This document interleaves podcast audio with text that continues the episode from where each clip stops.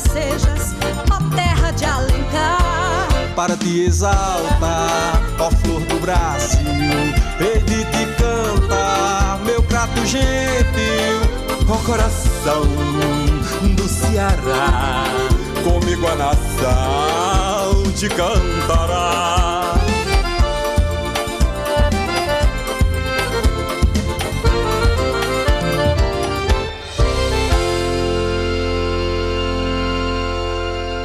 Enquanto isso, na bodega de seu mané, enfim chegaram as vacinas.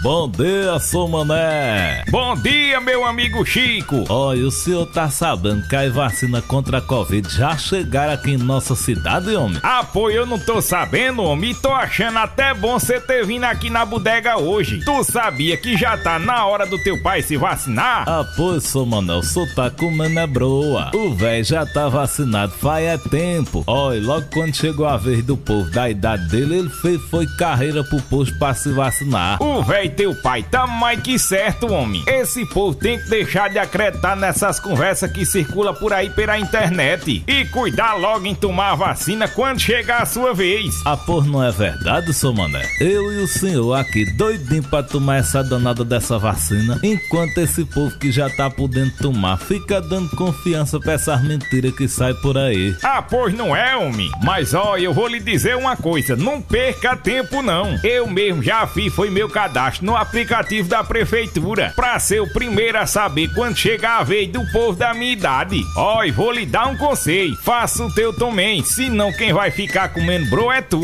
E já tá podendo, sou mané? Ah, pô, eu vou baixar esse tarde aplicativo no meu celular e não vou mais perder tempo, homem. E não pode, homem. Pega logo teu telefone, baixa o aplicativo, te inscreve, que assim que chegar a tua vez, tu já fica sabendo, homem. Vou passar um tardo zap zap pra Jurema, minha irmã, que tá morando no interior, e dizer pra ela baixar o aplicativo e fazer o cadastro também. Pera ainda, Chico, não é assim não, homem. Cada canto tem seu jeito. As pessoas têm que procurar saber na sua própria cidade como faz para realizar o cadastro da vacinação. E essa, mané? Pô, eu achei que era tudo a mesma coisa. É nada, homem. Tem cidade que tá cadastrando pelo aplicativo, mas tem outras que tá cadastrando pelo próprio site da prefeitura. Homem, é informação demais, sou mané. Mas mesmo assim eu vou mandar uma mensagem pra ela explicando. Ó, oh, e se ela não entender, eu venho aqui pro senhor explicar a ela. Eita, mas é muito enrolado mesmo. Não tem aperreio não, Chico. Se ela não entender, é só dizer a ela pra procurar o agente de saúde da cidade. Ou ir no posto de saúde mais próximo que o pessoal ensina, homem. Ah, pois tá certo, seu mané. Chico, homem, nós temos que cuidar dos nossos idosos. É verdade, seu mané. Ó, oh, e o senhor acredita que se eu tivesse ouvido meu pai quando eu tinha 8 anos de idade, talvez hoje eu tivesse era rico, homem. É mesmo, Chico? E o que foi que ele disse a tu? Eu não sei, seu mané, eu não vi. Homem, mas tá muito cheio de gracinha mesmo, viu? Não digo nada a tu. Uma ação da Rádio Universitária Paulo Freire, Universidade Federal de Pernambuco. Oi, Sara. Oi, Isabelle. Vai começar o programa Minuto Mais Saúde, da Rádio Literária Carrapato. Eu vou ficar ligadinha aí.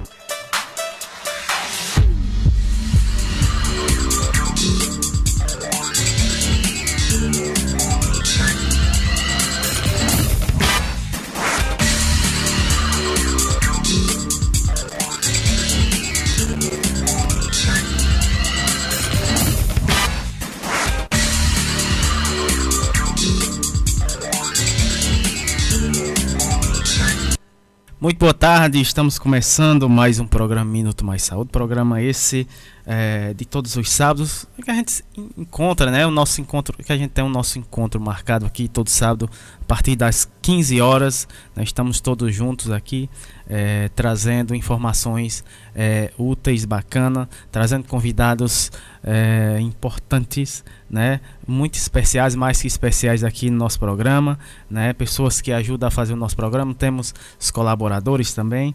É, que ajuda né, no, na expansão cada vez mais do nosso programa Minuto Mais Saúde, Brasil afora. E eu começo aqui o nosso programa saudando todos os ouvintes aqui da nossa comunidade do Carrapato, né, em especial a nossa agente de saúde, Ana Cláudia, né, Uh, também a todos os ouvintes que nos, nos ouvem, né? Pela internet, né? Lembrando que a gente está além do site, você pode acompanhar o nosso programa pelo site da Rádio Literária, também pela CX Rádio, Rádios, é, Rádios Net e Rádios Box. Né? É, além também você pode baixar também o aplicativo da nossa rádio no seu celular e, e também acompanhar o nosso programa. Nosso programa também está em podcast. Você quer que é, quer né, acompanhar as outras edições né, que já teve do nosso programa, as, as edições anteriores, você pode acompanhar em podcast. Né? A gente tem é, toda os programas, alguns programas, né?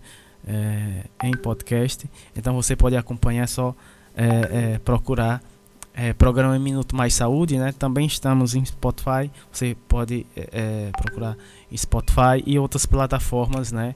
De podcast. Isso, como sempre aqui o nosso programa é, é o último programa do mês de março, muito bacana, trazendo a temática empoderamento feminino, né? E, e a saúde da mulher. E durante esse, esse mês a gente teve muitas né, participações especiais e hoje não é diferente né, dos demais programas do mês de março. Né, a gente vai fechar com chave de ouro, com certeza. E temos grandes convidados. Né? Antes de falar dos nossos convidados, a gente, como sempre no nosso programa, a gente é, traz os dados né, é, da Covid aqui na nossa cidade é, no, no quadro é, utilidades públicas no nosso programa, né? E vamos para os dados que foram fornecidos. Esses dados são da sexta-feira, né? Fornecido pela Secretaria Municipal de Saúde. Uh, caso suspeito, 489. Internados, 38. Confirmados, casos confirmados aqui na nossa cidade, 10.680. É, recuperados, 10.066, né? casos descartados 24.580, notificados 35.749, óbitos, infelizmente, né, teve um, um, um salto gigantesco, né, uh, aqui dos casos, já estamos em 136 óbitos, né, em decorrência da Covid, isolamento 463 pessoas, né, então é, estamos num momento crítico, né? É, é, ontem, né, batemos infelizmente mais um, um recorde triste, né, aqui para o nosso país, né, ultrapassamos a, a, a marca dos 3 mil mortos, né, 3 mil mortos, quase 4 mil mortos, né, é uma situação crítica, então é, cabe a gente reforçar uh, uh, o isolamento social, né? Estamos é, todas as cidades do Brasil estão em lockdown, então cabe a gente é, nos preservarmos, né? E torcer para é, é, essa curva né, é, de, de contágio diminuir. Essa é, é, é, o propósito né, desse isolamento mais rígido que acontece no, é, no Brasil todo. e desde já né, a gente manda força para todos os profissionais de saúde que estão na batalha, né, desde o ano passado e, e, e vamos juntos vencer aí essa batalha que está difícil, mas a gente vai com certeza, todo mundo junto colaborando, a gente vai conseguir vencer na vacina chegando aí também. Né? Então, é, vamos é, manter as medidas né, que a gente vem mantendo desde o ano passado: isolamento social, a questão do distanciamento, uso de máscara, imprescindível também o uso de álcool em gel, manter uma higiene em casa também é importantíssimo. Ah, também outra informação importante: né, o governo do estado ontem é, estendeu por mais uma semana né, o, isolamento social rígido é, até o dia 5, se eu não me engano, até o dia 5 de abril. Então, é, é mais outra medida né, para garantir que é, essa, essa onda de contágio né, diminua. É, dando continuidade aqui ao nosso programa, uh, daqui a pouco os abraços né, para os nossos, os nossos ouvintes, colaboradores, amigos que estão aí na escuta do nosso programa. Como sempre, né, no, todos Aí, nosso encontro semanal de todas as tardes de sábado. Hoje temos ouvinte, mais um ouvinte novo. Não, né? Vários ouvintes aí, Brasil afora, é, do nosso programa. Agora vamos falar dos, das convidadas de hoje, né? Nosso programa, né? Último programa do mês de março com a temática empoderamento feminino e a saúde da mulher. Primeiro bloco, a gente vai ter como convidada a Clair Castilho Coelho, né? Ela que vai falar sobre direitos reprodutivos e saúde da mulher. No primeiro bloco ainda, vamos ter a participação da Ma Maria Maiara Rufino de Souza. Ela vai falar sobre a importância do trabalho no Centro de Referência da Mulher na garantia da proteção à mulher, né? particularidades lá da cidade de Iguatu. Também vamos ter a participação da Vanderleia Laudete Pulga, né? Ela que vai falar sobre a importância da participação e organização autô autônoma né, das mulheres como estratégia coletiva de produção à saúde da mulher. Ainda no primeiro bloco, perdão, vamos ter a participação da Karina Rocha, ela que vai falar sobre o tema da fala dela, pobreza menstrual. Oi, né? Ela vai é, ela vai falar sobre, ela que faz parte né, da ONG Argilando, lá no Rio de Janeiro, ela vai falar aí sobre esse tema. Partindo para o bloco 2, saúde, bem-estar e educação, vamos ter a participação da Drica Duarte, falando sobre peupe, peu, peu, puerpério, desculpa, puerpério, ciclo de morte e renascimento da força criativa da mulher. Né? É, na sequência, no segundo bloco vamos ter a Carolina Andy, né? O tema da fala dela, a voz, o canto e o empoderamento feminino no puerpério. puerpério. É, logo em seguida vamos ter a fala da Thaís Nascimento Fernandes, o tema da fala dela, comunidade na vitrine. Terceiro bloco, arte, cultura, prosa e poesia, vamos ter a participação da Luciana Bessa Silva, né, mais uma vez aqui no nosso programa. O tema da fala dela, beleza feminina. E fechando aqui o terceiro bloco e o programa de hoje, vamos ter a fala da Jordânia Martins, né, da banda Nazirê. Ela vai falar sobre a música Acorda para a Vida. Essas são as nossas convidadas do programa de hoje, muito bacana. Né? E para começar aqui o nosso programa, cadê? Daqui a pouco abraços né, para os nossos ouvintes. Mas vamos de música. Essa linda música da Ana Canhas. O nome da música é Respeita. Já já a gente volta com os nossos convidados.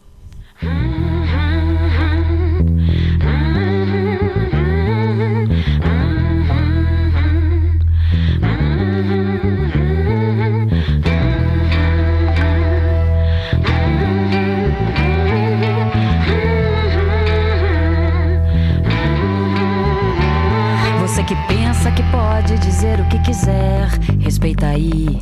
Eu sou mulher. Quando a palavra desacata, mata, dói. Fala toda errada que nada constrói. Constrangimento em detrimento de todo discernimento. Quando ela diz, não, mas eu tô vendo, eu tô sabendo, eu tô sacando o movimento. É covardia no momento quando ele levanta a mão.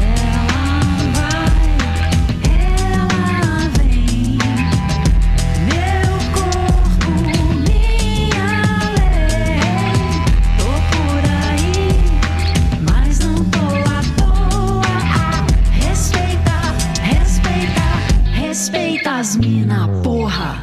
Diversão é um conceito diferente, onde todas as partes envolvidas consentem. O silêncio é um grito de socorro escondido pela alma, pelo corpo, pelo que nunca foi dito. Ninguém viu, ninguém vê, ninguém quer saber. A dor é sua, a culpa não é sua, mas ninguém vai te dizer. E o cinismo obtuso daquele cara confuso, mas eu vou esclarecer. Abuso. Ela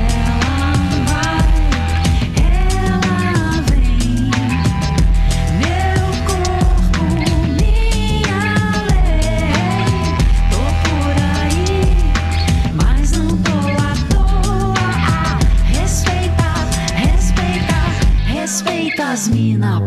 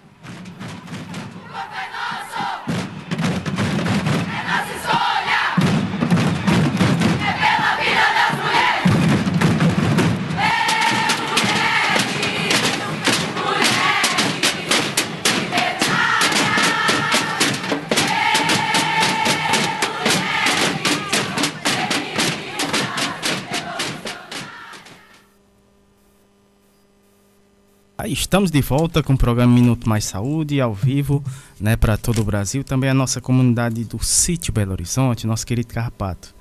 Né, mandar um abraço né, inicial aqui para os nossos ouvintes. Primeiro, nossos amigos colaboradores, né, Rede Humaniza SUS, né, a, a Patrícia Silva, lá em Blumenau, Santa Catarina, um grande abraço. Né, ela que manda um abraço especial, né, a Patrícia Silva, para a filha da Érica, a Sara Formiga, né? Ela tá mandando um abraço aqui especial. Né? Ela está coladinha no programa. Um, forte abraço, um abraço né, para todos os ouvintes da Rádio Literária Carrapato, da Rádio Literária Carrapato, de Blumenau, Santa Catarina e da Rede Humanizações. Um grande, abra, um grande abraço, Patrícia Silva, colaboradora aqui do nosso programa. Pessoal do movimento SUS nas ruas, né? É, a Simone Leite, um grande abraço. Sérgio Aragá, que também está com a gente, coladinho aqui com o nosso programa. Sérgio, daqui a pouco a gente vai carrapatear. com certeza. Alô, Solano também. Professor Ricardo, é, Rio Grande do Sul. Uh, Graça Portela, né? Fiocruz, Rio de Janeiro. Pessoal da Fiocruz, Brasília, né? Uh, que estão aí na escuta, né? Um grande abraço para vocês pessoal é, lá do Baixio das Palmeiras, né? A, Adriana Barbosa, todo o pessoal lá do Baixio das Palmeiras também. Mandar um abraço para o padre Ademar, lá, lá na cidade de. É, como é o nome da cidade aqui? Deixa eu ver aqui. Aqui no nosso Ceará, né, Padre Ademar? Esqueci aqui o nome da, da cidade, Padre. Daqui a pouco eu vou. Eu vou falar aqui o nome da cidade. Que ele está aí curtindo nosso programa, né? Ouvinte novo. Tá aí na escuta do nosso programa. Um grande abraço para o padre Ademar, na cidade de Cedro. Um grande abraço, padre. Tá na escuta aqui do nosso programa. E vamos dar início, né? Uh, uma correção, né? Uh, antes eu falei uh, que a gente bateu um triste recorde, né? De, eu falei 3 mil mortos, mas infelizmente são mais de 300 mil mortos né, aqui na nossa, no nosso país em decorrência né, da Covid. Então, é, fica o alerta né, e, e, e a gente manter os, os devidos cuidados.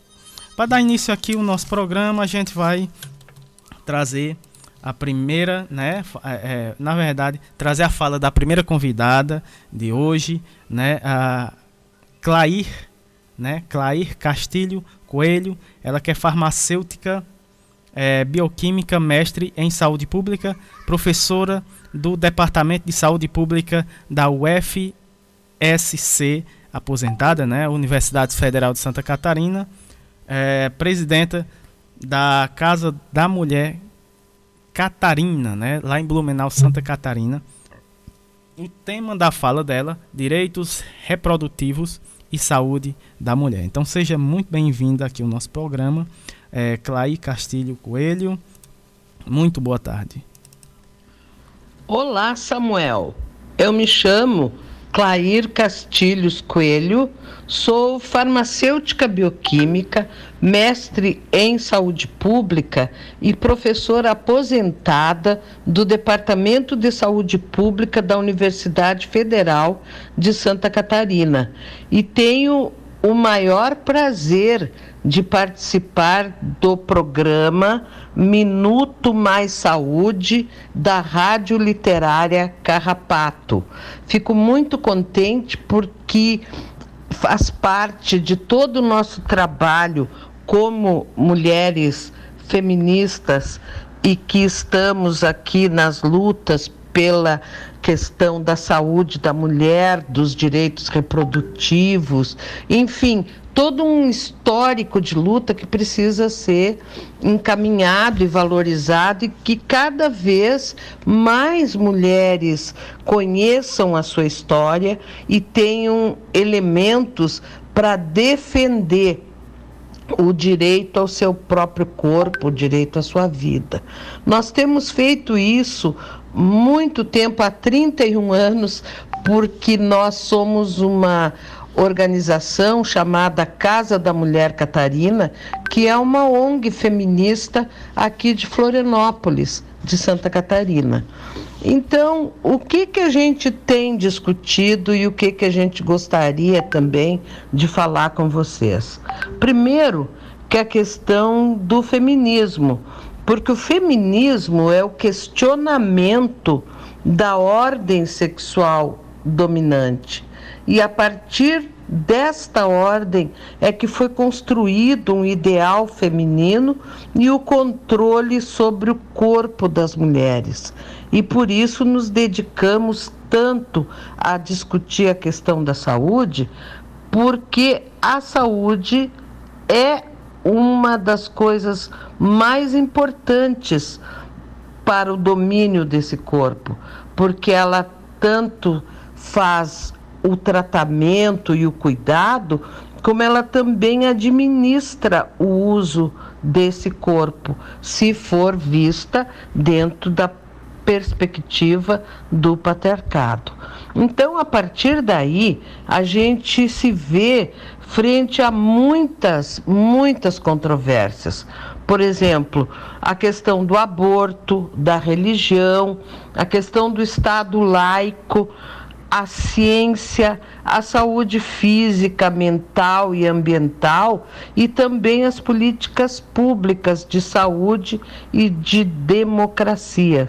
E tudo isso visto dentro de uma perspectiva de direitos humanos. Então, foi a partir de toda essa discussão que nós, mulheres, em 1984, em Amsterdã, no Tribunal Internacional do Encontro sobre Direitos Reprodutivos, construímos o conceito de direitos reprodutivos.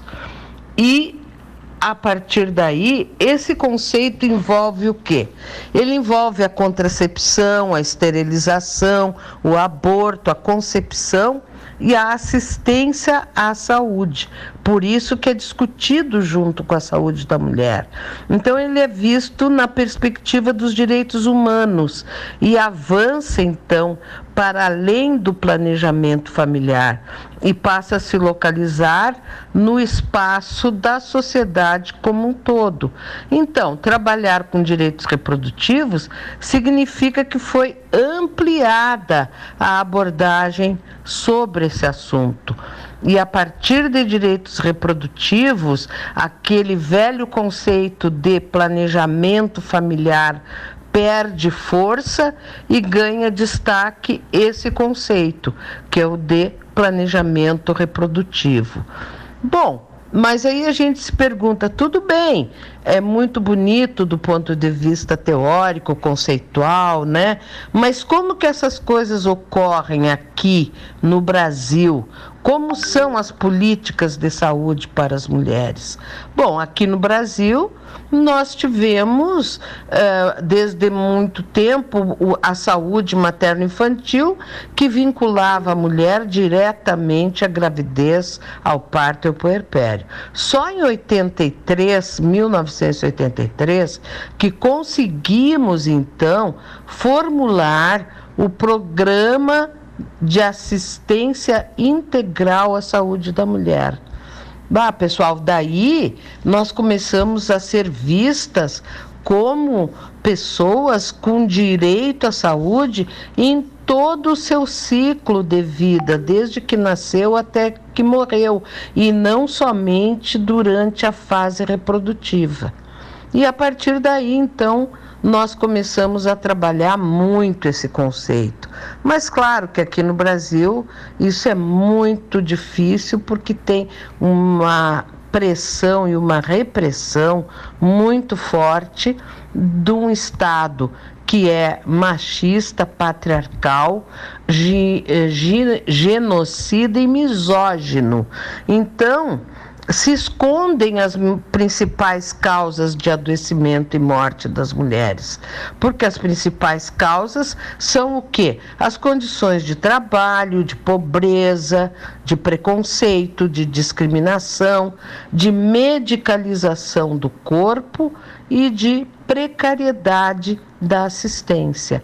No meio disso tudo, vem a criminalização do aborto, com clandestinidade de dados, com problemas de, de serviços de saúde que não dão o atendimento adequado.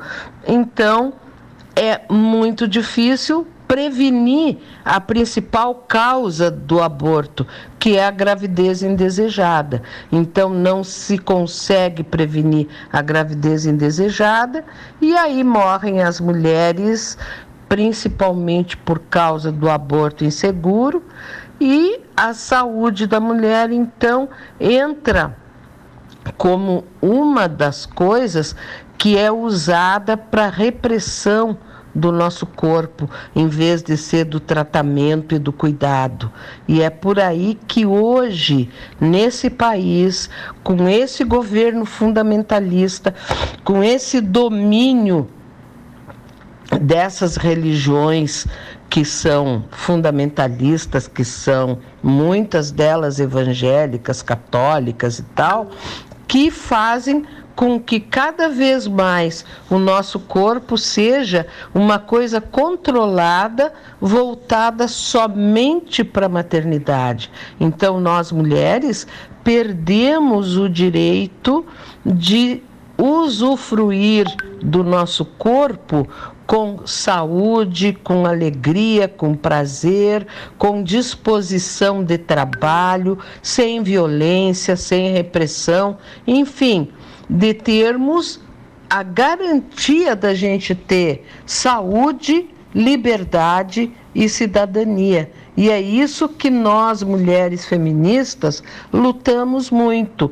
E é por isso que eu acho muito legal esse programa de vocês da rádio, de tentar discutir essas questões, porque elas são questões centrais para a vida de nós mulheres, para a felicidade, para a gente ser bastante valorizada na sociedade.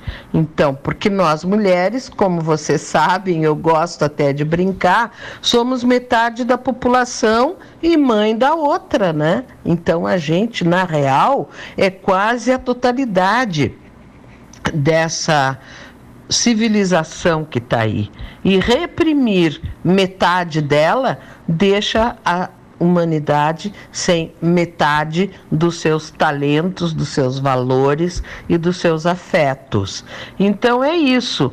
Eu acho muito legal a iniciativa da Rádio Literária Carrapato. Agradeço o convite, Samuel, e fico muito contente. Espero que vocês gostem dessa conversa nossa aqui de uma velha sanitarista aqui de Florianópolis, feminista que tem o maior prazer de debater com as mulheres, com a população e com a comunidade. Um grande abraço, parabéns pelo trabalho, força na luta aí.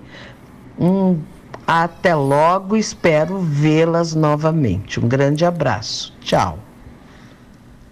Tá aí, vocês ouviram, né, a linda fala, a bela fala, né, da professora Clair Castilhos, Coelho, né? Ela falou, trouxe, né, os direitos produtivos, reprodutivos e saúde da mulher, né? Falou muito bem, né, é, sobre esse tema e a gente agradece demais a sua participação aqui no nosso programa, professora Clair, né? E desde já a gente deixa à disposição o espaço aqui para mais falas é, importantíssimas como essas, né?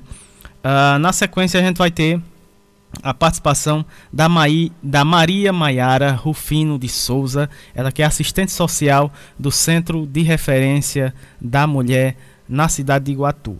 Uh, o tema da fala da, Ma da Maria, a importância do trabalho no Centro de Referência da Mulher na garantia da proteção à mulher, particularidades lá da cidade de Iguatu, aqui no Ceará.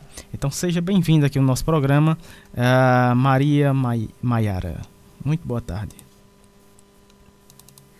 Boa tarde, Samuel, e a todos os ouvintes. Meu nome é Maiara Rufino, eu sou assistente social do Centro de Referência da Mulher de Iguatu e é um prazer estar participando do programa Minuto Mais Saúde. Eu estou aqui para falar do trabalho realizado pelo Centro de Referência da Mulher de Iguatu, que é uma instituição pública municipal vinculada à política de assistência social de Iguatu e que atende mulheres entre 18 e 59 anos de idade que são vítimas de qualquer forma de violência seja ela violência doméstica e familiar, nas formas sexual, patrimonial, moral, física, psicológica, seja violência no, em, no sentido de assédio moral ou qualquer outra forma de violência relacionada ao gênero. O Centro de Referência da Mulher de Iguatu, ele fica localizado na rua Guilherdo Gomes de Araújo, lá na Coab, próximo à Prefeitura Municipal de Iguatu é uma instituição pública que conta com uma equipe especializada para atender essas mulheres que são vítimas de violência. É, conta com uma coordenação, um auxiliar administrativo, um auxiliar de serviços gerais, do, duas orientadoras sociais, um assistente social, uma psicóloga e um advogado. Então, essas mulheres que procurarem o Centro de Referência da Mulher de Iguatu, elas ter, serão acolhidas e passarão por atendimentos especializados. Como eu falei, como existe uma psicóloga na equipe, essa psicóloga ela vai dar apoio psicológico a essas vítimas em um atendimento pautado na orientação.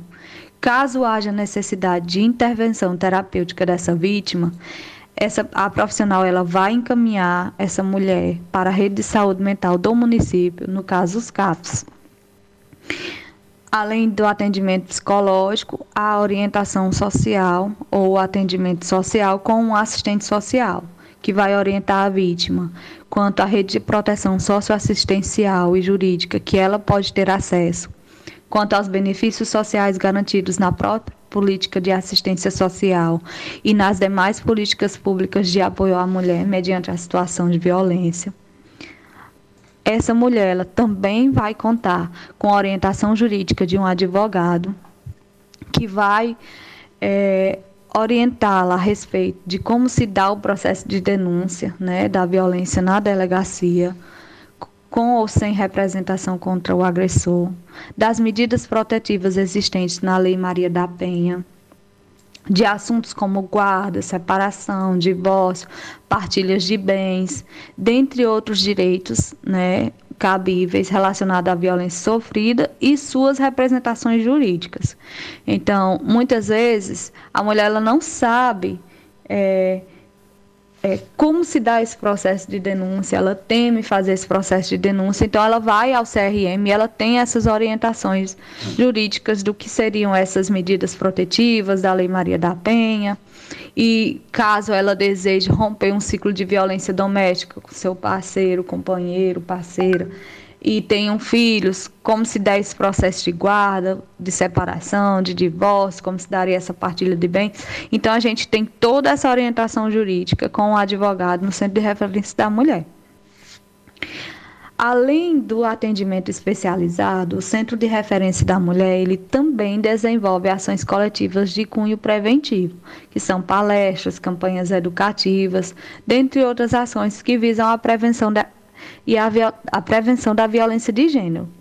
Essas ações coletivas, elas se dão em parceria com, com instituições da, so, da sociedade, sejam elas públicas ou privadas. Então, qualquer instituição pode acionar a equipe do, do Centro de Referência da Mulher de Iguatu para realizar um trabalho de cunho preventivo, seja uma escola, né, uma empresa privada, é, qualquer outra instituição pública, um CRAS, ou, que queira tratar dessa temática sobre a violência da mulher e sobre os direitos dessa mulher, pode chamar a equipe de, do centro de referência que a gente estará atendendo a esse chamado e trabalhando junto a essa mulher, a essas mulheres.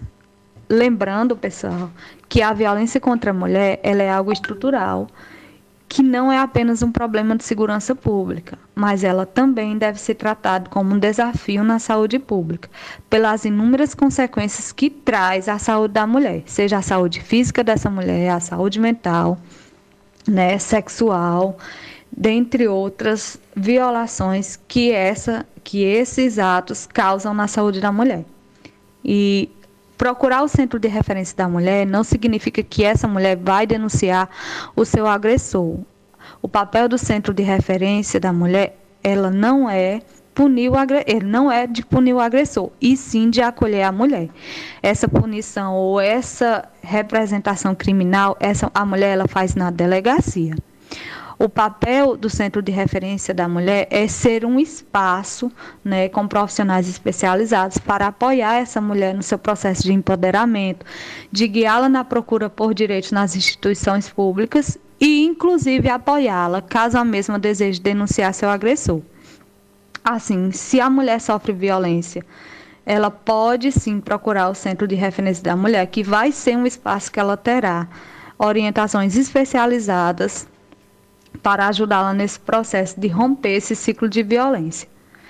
E caso essas mulheres desejem atendimento no centro de referência durante esse período da pandemia, a equipe estará atendendo presencialmente nas segundas, quartas e sextas-feiras, das sete da manhã, das sete e meia da manhã às doze e meia, repetindo o endereço o CRM está localizado na rua Guilherdo Gomes de Araújo, no bairro da Coab, próximo à Prefeitura Municipal. Além do atendimento presencial, estamos atendendo também de maneira remota, pelo telefone 88992468935.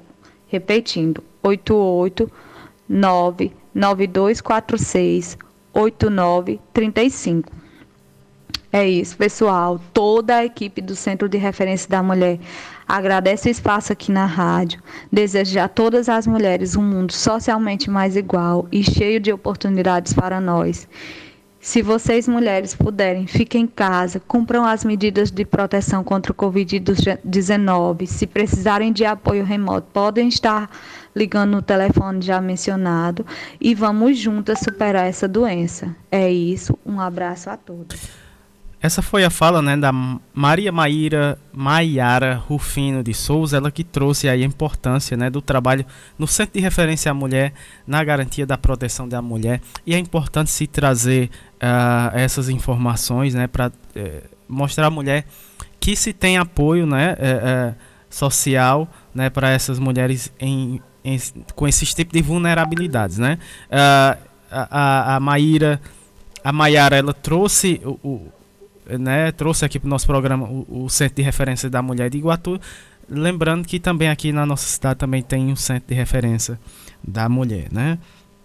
Uh, a gente agradece a participação da, da Maiara e também deixa aqui o espaço né, à, à disposição para trazer mais informações é, importantes como essas aqui no nosso programa. Mandar um abraço para Érica Formiga que está em casa nesse momento, né, com sua filha, não pôde não não não pôde vir, né, no programa, mas ela falou que próximo programa estará aqui é, com a gente, né, na, nesse é, nesse grande encontro, nesse esse belíssimo encontro que a gente faz todo sábado aqui com vocês ouvintes e claro os nossos convidados, né? Uh, já já, deixa eu ver aqui. Sim, Érica. Sim, pois é, é, A gente, em breve, a gente vai ter é, novidade né, no Instagram da Rádio Literária. Novidade do programa Minuto Mais Saúde, né? No Instagram da Rádio Literária. Então, próximo mês, vamos ter novidades aí do nosso programa no Instagram da Rádio Literária Carrapato. Ah, dando continuidade aqui ao nosso programa, Pois é, saindo de, de, de, Florianópolis, né? Com a fala da, da Clair, da professora Clair. Depois passamos por Iguatu, viajamos para Iguatu com a Maiara, com a fala da Maiara. E agora a gente vai viajar para Passo Fundo, Rio Grande do Sul. É, pois é, estamos carrapateando, né? O Sérgio também. Grande abraço pro Sérgio, abraços pro Sérgio, está na escuta do nosso programa. Uh, vamos viajar agora para Passo Fundo, Rio Grande do Sul, com a Vander, Vanderleia Laudete Pulga. Ela que é filó filósofa, professora da Universidade Federal da Fronteira Sul, campus Passo Fundo, educadora popular em saúde, militante é, do MMC, né, Conselheira de Saúde, lá da cidade de Passo Fundo, Rio Grande do Sul. O tema da fala da Vanderleia é a importância da participação e organização autônoma das mulheres como estratégia coletiva de promoção à saúde da mulher. Então seja bem-vindo aqui ao nosso programa, é, Vanderleia. Muito boa tarde. Nossa saudação inicial a nossa querida Érica Formiga, a toda a equipe que dirige essa excelente rádio literária Carrapato, uma ferramenta de comunicação uh, estratégica e que está tendo uma abrangência nacional. Também um abraço a todos, a todas e todes que estão nos sintonizados conosco nesse momento, acompanhando mais um dos programas dessa excelente rádio uh, popular. Uh, vou, sou Vanderleia Pulga e uh, estou com vocês daqui do norte do Rio Grande do Sul, do interior do sul do Brasil, trazendo para vocês alguns elementos para a gente, nesse mês que lembramos a força e a luta das mulheres a partir do Dia Internacional da Mulher, uma conquista importante que as mulheres tiveram ao longo da humanidade para dizer que a condição da mulher precisa mudar. Então, uh, vou, vou trazer para vocês aqui o, a reflexão sobre a importância da participação e organização autônoma das mulheres como uma estratégia coletiva de promoção da saúde da mulher. Parece um tema não muito uh, debatido nem muito uh, comentado, mas a experiência que eu tenho enquanto educadora uh, e militante junto ao movimento de mulheres camponesas e também junto ao movimento de mulheres trabalhadoras urbanas é de que uh, a, a força das mulheres que são vítimas de violência, a força das mulheres que sofrem a opressão, a discriminação, e o preconceito está justamente na sua capacidade de se organizar e de se articular de forma coletiva com outras mulheres que vivenciam problemas semelhantes. Esse espaço coletivo, seja um grupo ou um movimento social de mulheres, ou um movimento feminista, ou uma organização ou um coletivo de mulheres, ele é um espaço estratégico para que as mulheres possam uh, ter um, um canal, um, momentos ou espaços para trazer todo esse sofrimento que, que vivenciam no seu cotidiano e que ele está relacionado a um conjunto de fatores uh, multifacetados, mas que também são complexos, né?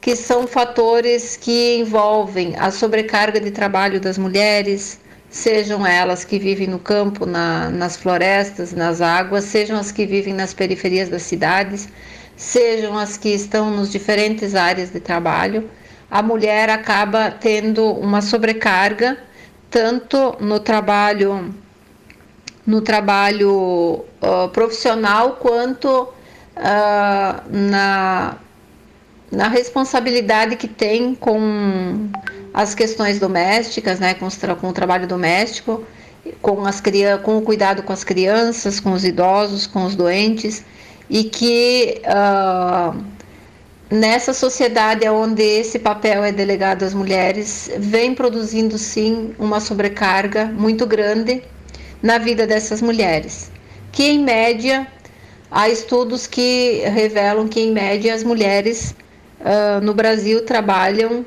entre 8 a 10 horas a mais uh, por semana que os homens, né? Todo dia acabam levantando mais cedo ou dormindo mais tarde ou uh, não parando durante o dia no seu trabalho. Um outro aspecto é que a, o, nesse momento da pandemia em que a desigualdade social ela se elucida de forma muito mais gritante, as desigualdades sociais, a violência contra as mulheres, em especial a violência doméstica, ela tem se exacerbado muito. E aí, uh, como lidar com uma mulher uh, vítima de violência, o sofrimento que, ela, que, que é produzido no corpo dessa mulher, as marcas da violência, elas ficam para a vida inteira, tanto no corpo físico, mental, espiritual. A mulher que é violentada, ela precisa desse, desse espaço de acolhida, de escuta, de acompanhamento e de, e de cuidado mesmo com a sua, com a sua vida, para que ela possa se libertar dessa, de, dessas situações. E sem contar as inúmeras questões que envolvem a saúde da mulher, né, do, do ponto de vista reprodutivo, uh, dos direitos uh, sexuais e reprodutivos e também uh, do corpo como um todo, né? Então, uh, os, os estudos que a gente tem feito e a inserção social nesses movimentos, enquanto militante e também como educadora, tenho percebido que uh, os movimentos ou os grupos autônomos de mulheres, eles têm um potencial imenso de, de fortalecer, de primeiro de acolher as mulheres na condição que elas estão. Segundo, de poder uh, encontrar formas coletivas de acolhimento, de ajuda, de busca, de, de compreensão sobre esse fenômeno, esses fenômenos, sejam eles da sobrecarga, sejam eles da, da, das questões de violência e de dominação, nesses grupos há um, ferramentas que as mulheres conseguem se apropriar de análise sociopolítica e cultural sobre as raízes dessas, dessa situação e dessa condição. E o que é muito importante, porque ah, qualquer pessoa, e em especial aqui as mulheres, para poder, poderem buscar formas de libertação da sua condição, muitas vezes de, de opressão e de, de vítima, também há, uma, um, um, uma ideologia de transformá-la em, em culpada. Então, o que esses movimentos coletivos fazem é, é, trazer ferramentas sociológicas que ajudam a compreender as raízes dessas desigualdades e a compreender que elas nunca foram, elas não são, nunca foram e nunca serão uh, naturais, elas são produzidas socialmente, historicamente e pelas, e pelas pessoas. Então, a, a possibilidade de, de busca e de escolha e de superação e de transformação e libertação dessas condições, ela está colocada como uma possibilidade real na vida dessas mulheres e de todas as mulheres.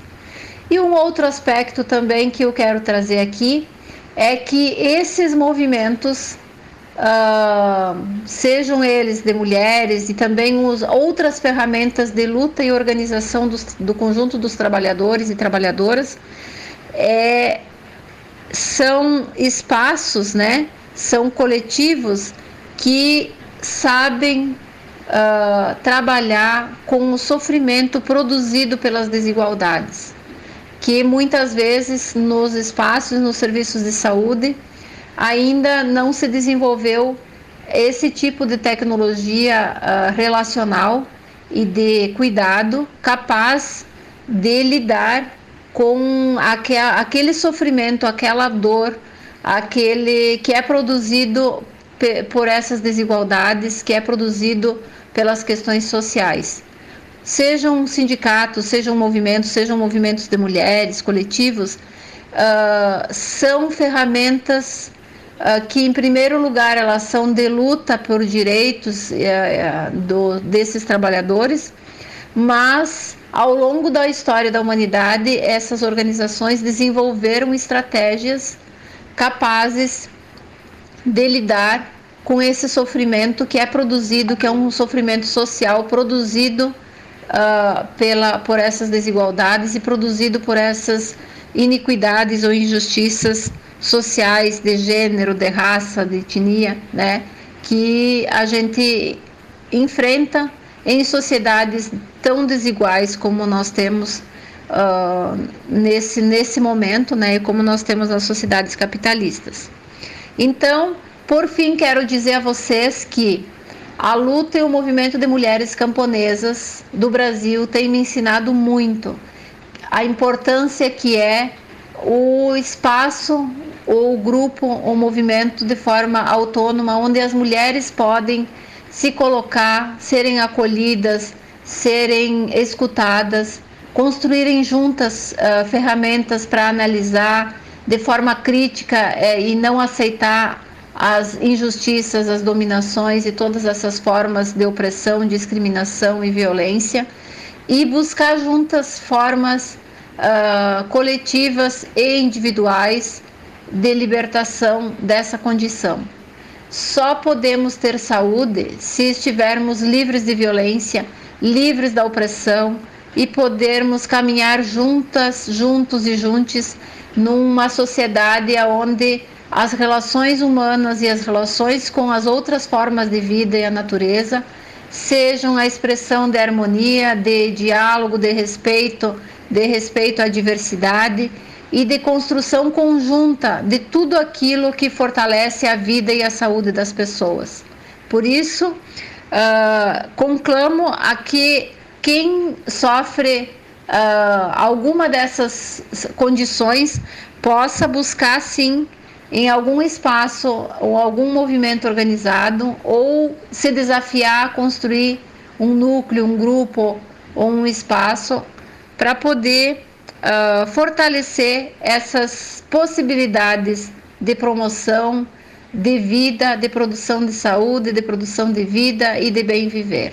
Um forte abraço a cada um, a cada uma uh, de vocês e que uh, este mês de março que está findando seja um mês que nos faça refletir sobre o conjunto das iniquidades que estamos vivendo e que nos fortaleça para que possamos lutar muito mais diante desse momento uh, e de um contexto de genocídio nesse país. Um abraço solidário a todos os que uh, estão tendo uh, familiares, amigos ou parentes ou uh, em sofrimento por conta das perdas e das, da situação desse genocídio produzido pelo governo federal no momento da pandemia da Covid-19. Um abraço a todas, um abraço a, a, a Érica e aos que estão nesse momento acompanhando essa excelente rádio literária Carrapato.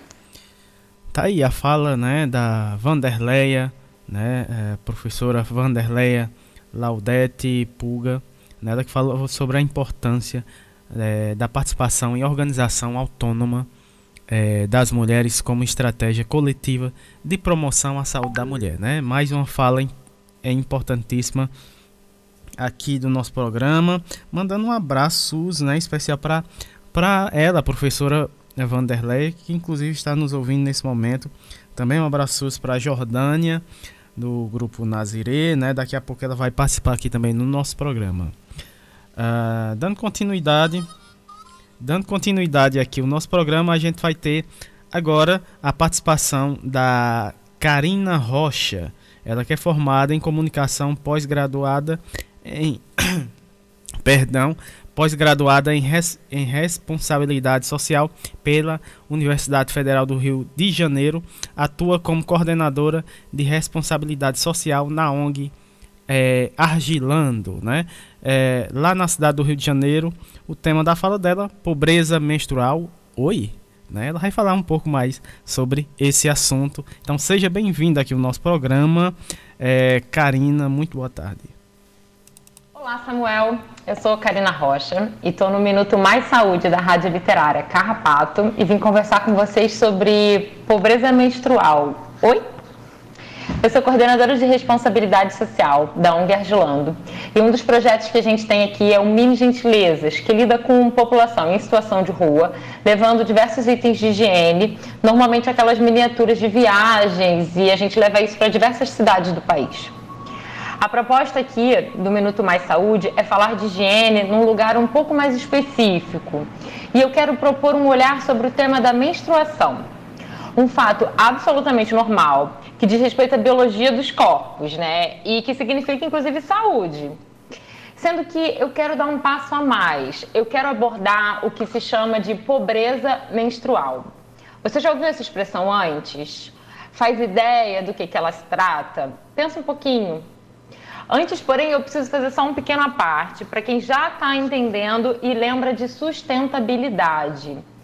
Quem entende que os absorventes descartáveis, assim como as fraldas, não são recicláveis e por isso são um problemão para o mundo, eu preciso garantir que também pensa em sustentabilidade, levanta essa bandeira com fervor, mas entendo que absorvente de tecido, calcinha absorvente, coletor menstrual envolvem valores altos e exigem, exigem um acesso à higiene que nem sempre é possível. Dito isso, a gente vai sempre fazer referência a absorventes regulares, descartáveis, externos e de uso único, combinado? Vamos pensar agora em um, uns números. Olha, olhando para a população do Brasil, 30% das pessoas hoje estão em idade de menstruar. Eu estou falando então de 63 milhões de meninas e mulheres ou homens trans. É importantíssimo diferenciar meninas de mulheres, porque menstruação não deve ser interpretada como algo que retire o direito à infância e juventude delas, ok? Então vamos lá. Dessas 63 milhões, podemos afirmar que 7,5 milhões estão na escola e ainda que 65% delas são negras.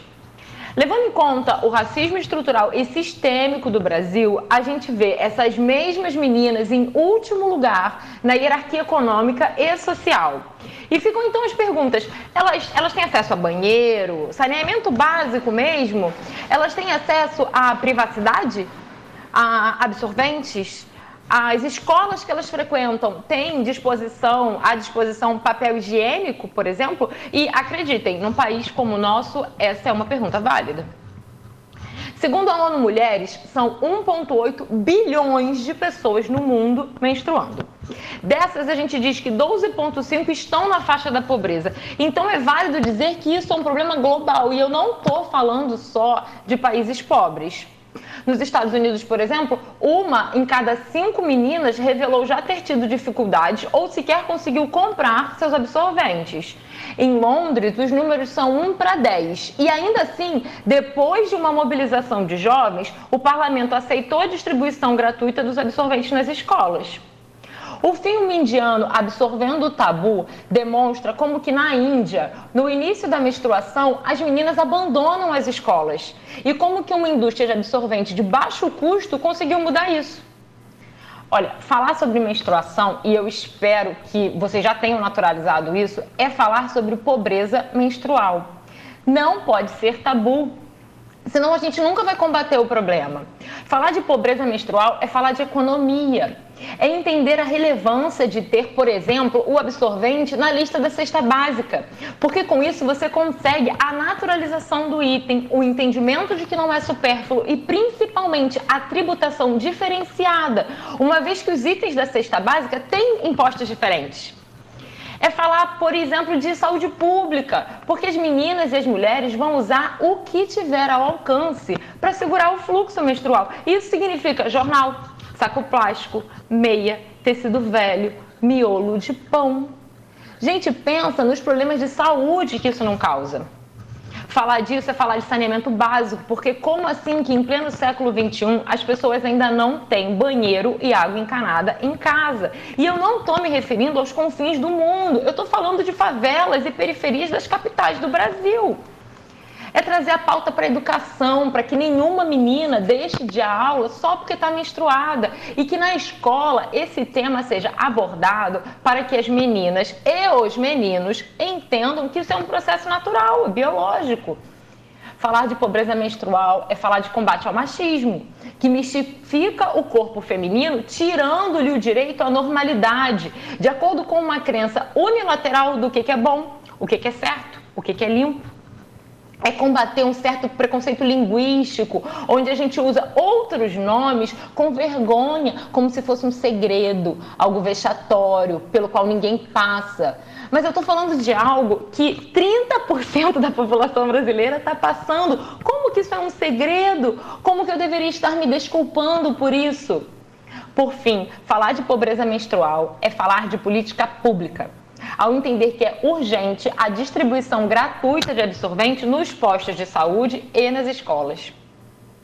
O coletivo Girl Up Brasil, dentre outros coletivos que estão trabalhando o tema, já conseguiu nove projetos de lei para enfrentar de frente a pobreza menstrual.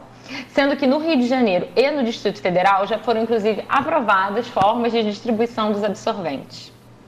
Agora, quando a gente fala de distribuição, é preciso lembrar ainda de um outro grupo que precisa ter acesso a isso. É preciso lembrar de mulheres que estão à margem.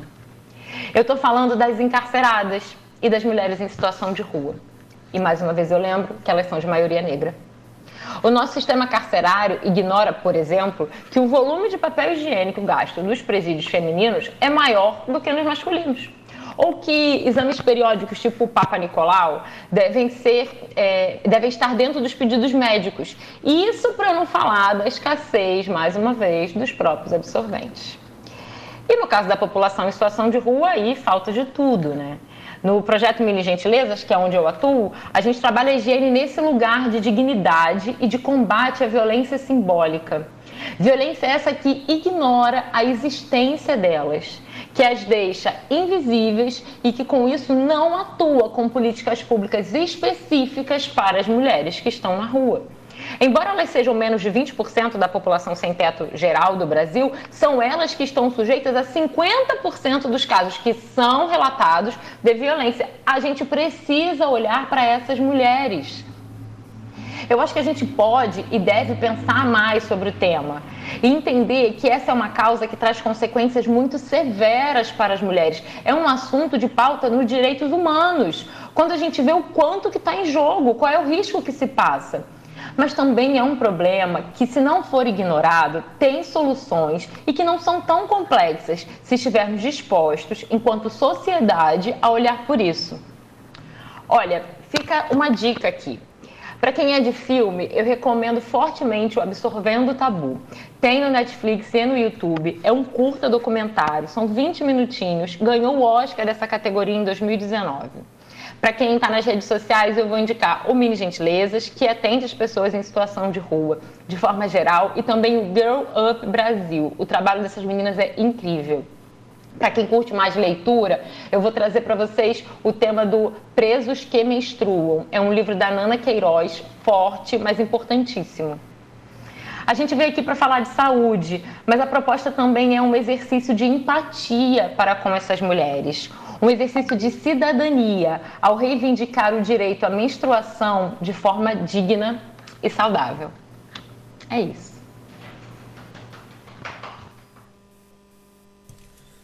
Tá aí, tivemos a fala né, da Karina Rocha, formada em comunicação, é, pós-graduada em responsabilidade social pela UFRJ, atua, atua como coordenadora né, de responsabilidades sociais na ONG Argilando, né, da cidade do Rio de Janeiro, é, no Rio de Janeiro. Né? O tema da fala dela foi pobreza menstrual oi.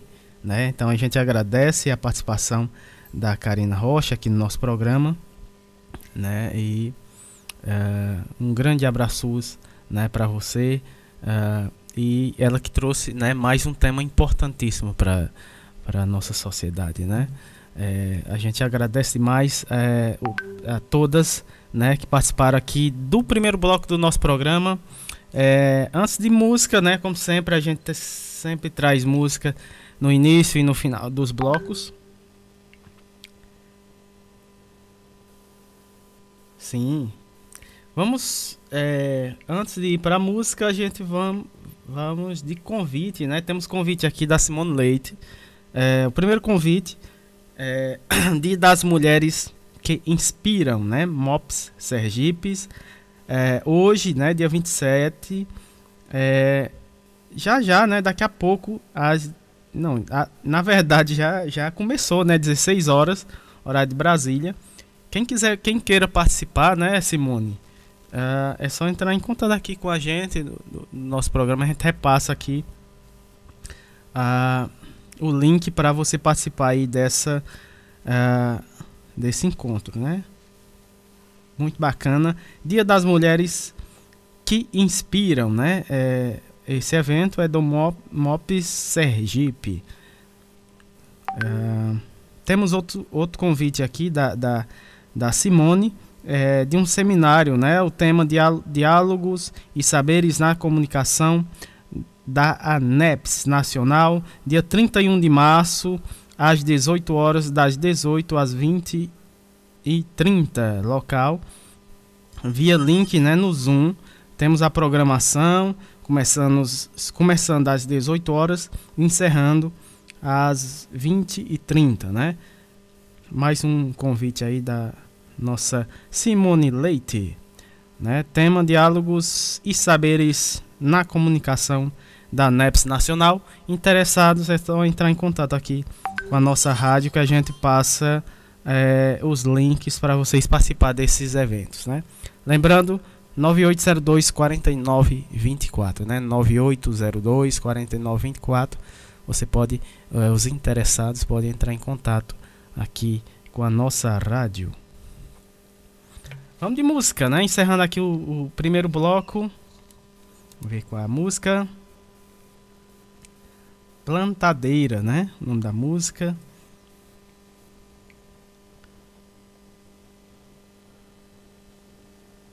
Sim, Érica. Quer agradecer agora, Érica? Ah, agradecer as próximas convidadas, a Drica e a Caroline. Caroline, né? Ah, pela sua contribuição, elas que vão participar do próximo. É, no próximo bloco, né? Vamos ver aqui.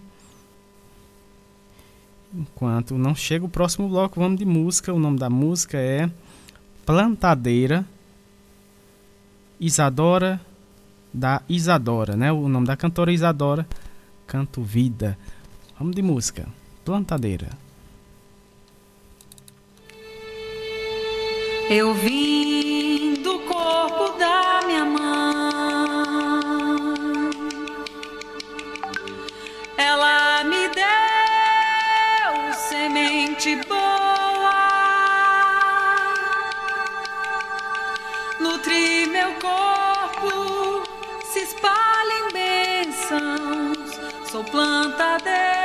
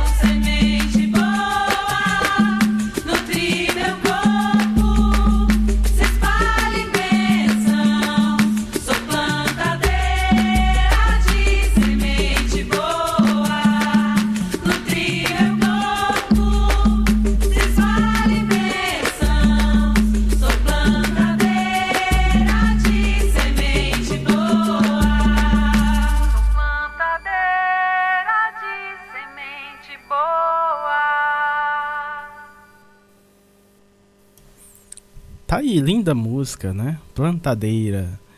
É, e com essa música a gente dá início, né, o, o segundo bloco, saúde, bem-estar e educação. Né? É, e a primeira convidada aqui do segundo bloco, bloco é a Drica Duarte, ela que é bailarina, educadora física, arte educadora, terapeuta Teta Healing é, e doula, né? estudante das medicinas é, da floresta, xamanismo e sufismo, dançarina é, de dança da paz universal, é, natural de Fortaleza, Ceará, aqui né, no Ceará, vive no Vale do Capão, na Chapada Diamantina, lá na Bahia, né? É mãe de uma menina de 7 anos e um bebê de um ano, ambos nascidos em casa, né? Co-idealizadora do projeto é, de arte terapia Dança em Cantos, focalizadora é, nas formações doulas diamantinas pelo Boa, Boa Hora Nascer, né? atuante, atualmente desenvolve o projeto Rito, Rito Materna, né? que traz o puer, puerpério, puerpério como cenário para expressão artística feminina, né? vivência, a cura através da arte, da natureza e na simplicidade de ser.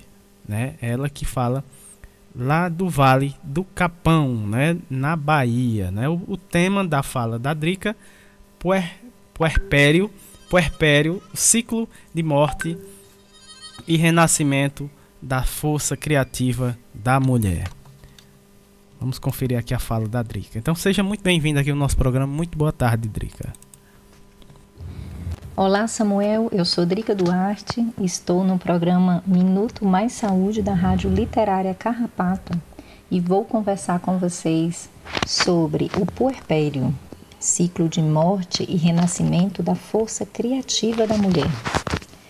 Antes de mais nada, nós temos que nos perguntar: mas Afinal de contas, o que é esse tal de puerpério? Analisando a origem etimológica da palavra, puerperium vem do latim, onde puer significa criança, parere, parir, ou seja, é dar à luz, fazer nascer. Para a ciência, esse período compreende seis a oito semanas após o nascimento do bebê. Porém, na prática, a gente vê que é muito além do que seis a oito semanas, porque é um processo muito pessoal de cada mulher. Cada mulher vai ter um período puerperal de acordo com a sua própria experiência de vida, com sua seus próprios conceitos e crenças. É um período no qual nós temos muitos tabus envolvidos, poucas pessoas conseguem realmente acessar o que a mulher passa nesse momento. Trago aqui que a mulher, quando ela acabou de dar à luz, ela, além de estar lidando com o nascimento do seu filho, ela está lidando com um processo de morte pessoal. É um, um morrer daquela mulher que nós fomos. Então, essa percepção, quando ela chega para a mulher de que nada vai voltar a ser como era antes, que a partir de agora muitas coisas precisam ser mudadas, ela precisa realmente aceitar essa grande transformação. Esse período eu caracterizo como uma morte. E como toda morte, nós temos um período de luto, porque às vezes não é muito fácil a gente aceitar aquela passagem. Então, cada mulher vai precisar de um tempo para desenvolver essa aceitação. Quando essa aceitação chega a um amadurecimento dentro de nós mesmas, nós passamos para o grande renascimento que isso pode trazer na nossa vida, que é a nossa reconstrução, o nosso ressurgimento como mulher recolocando a nossa força criativa em ação dentro dos nossos projetos pessoais, na nossa relação com o nosso cônjuge ou nas nossas relações profissionais, seja como aquela mulher interage com o mundo, com a vida.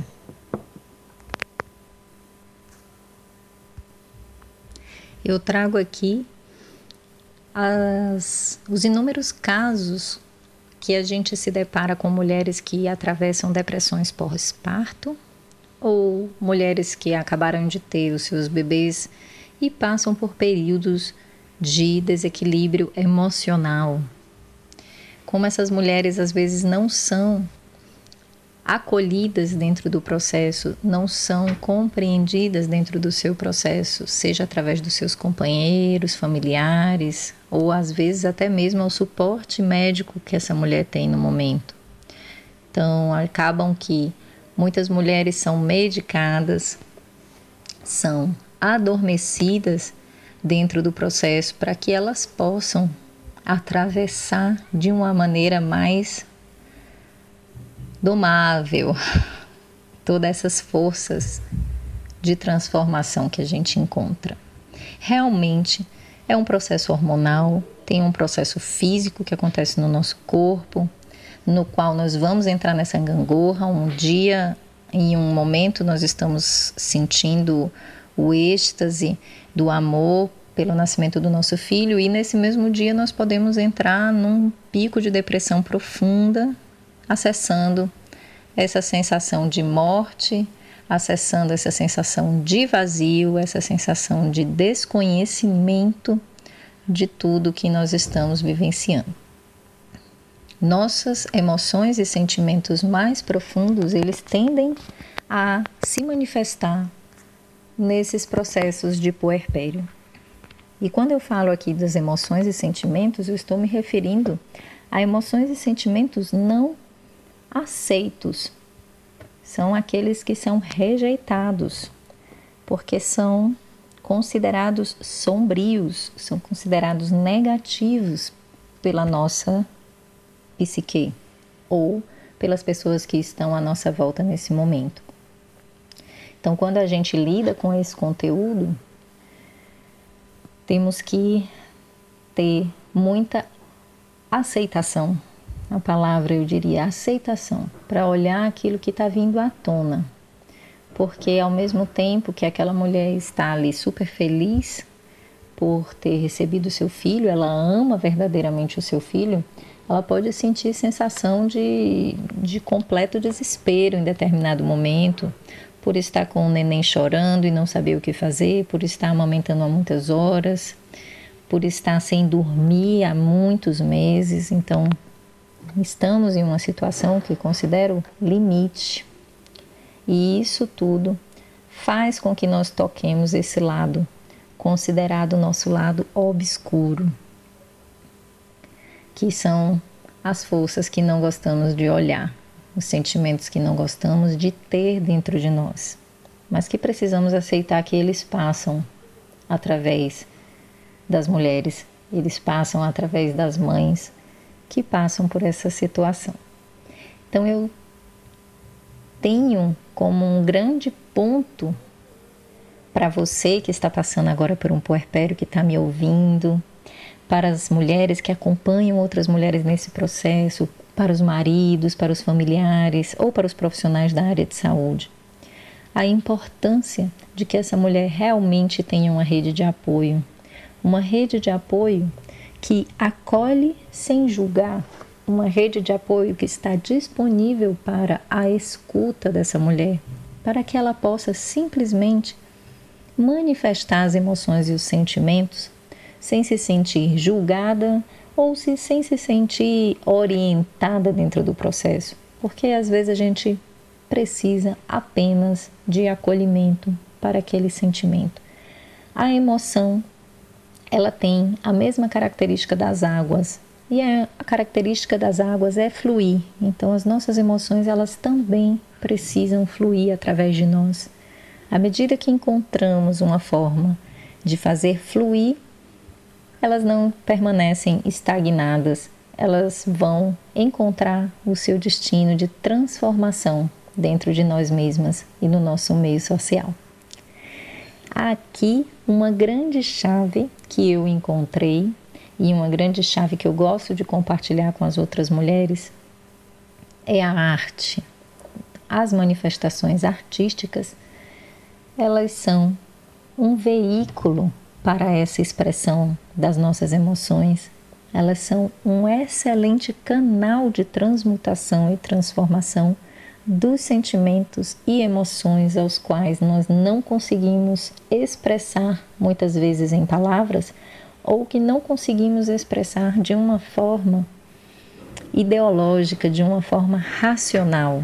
Então, a pintura, a escrita espontânea, o canto, a dança, o movimento corporal são muito curativos.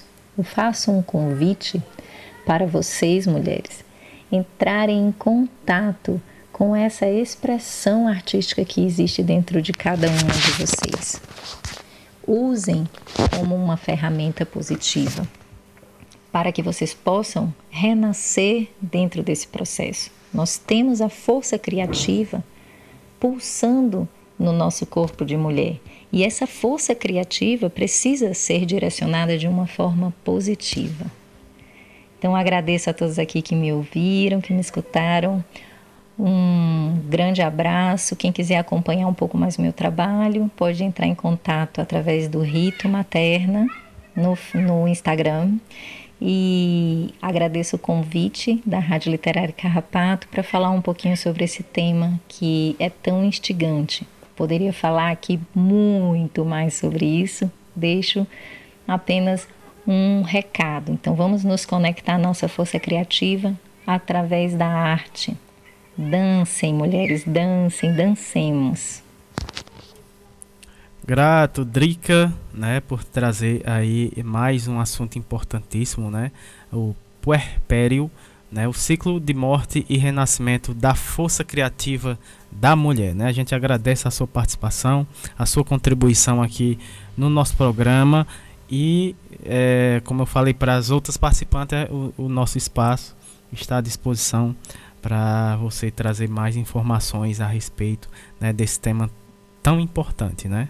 Que é pouco falado, né? Na verdade, e que é muito pouco falado, mas que tem uma importância imensa.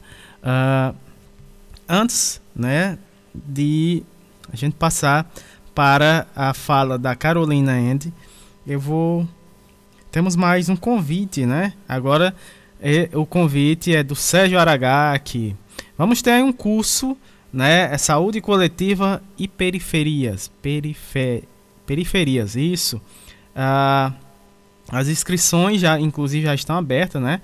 Para o, o, esse curso Saúde Coletiva e Periferias. O curso é uma oportunidade de formação inovadora e transdisciplinar é, que convida ao debate sobre temas relevantes das lutas sociais, integrando saberes e práticas da saúde coletiva e da educação popular, em diálogos com o conhecimento e práticas de inter, intelectuais e, ativi, e ativistas das periferias. Né? O, o curso será realizado entre os dias 4 de maio e 8 de junho, né? Curso de extensão 100% gratuito, online e aberto a todos, né? Vai ter certificado de 30 horas pela UFSCar, né? Inscrições, é, para mais detalhes você pode entrar em contato com a gente, que a gente passa o link aqui para a inscrição aí desse curso, né? Muito bacana, tá aí é, esse convite, nosso amigo Sérgio Aragaki.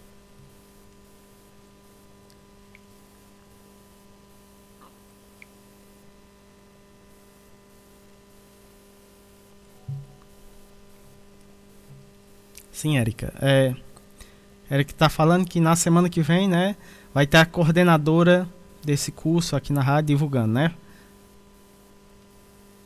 Sim. Muito bem. Dando continuidade aqui ao nosso programa. É, vamos ter a fala né, da Carolina End agora. Né, ela que é cantoterapeuta antroposófica, antroposófica formada pela Faculdade Rudolf Steiner. É, antrop, antropomúsica pelo Instituto Ouvir a Ativo. Cantora, professora de canto de musicalização infantil e doula, criadora do espaço de artes e cultura e cura sítio Anar, Anarmonia, né? Anarmonia, formada pela Universidade de Turim em ciência do desenvolvimento sustentável e da cooperação internacional para a paz, né? A pesquisa e prática, a cura e o cultivo é, da saúde integral pelo som, aprofundando o uso artístico e terapêutico da, terapêutico da voz, desenvolve projetos artísticos e musicais com enar, enarmonia, né? Enarmonia, vozes de raiz, é, bando passarim, é, perform, performe cigano, perfume cigano, perdão, co-idealizadora e focalizadora do projeto Dança em Cantos e Doulas Diamantinas, trilha é, o caminho do o caminho vermelho inici, iniciada na cosmologia das rodas e nos saberes, né? Feminino, nos saberes femininos ancestrais do Conselho das Anciãs das Treze Luas. É, discípula sufi e focalizadora de danças da paz universal. É mãe de dois meninos nascidos é, de parto normal, primeiro pélvico, na força da mãe guerreira, e o outro no lar, né, na doçura da, da mãe, na doçura da mulher sábia.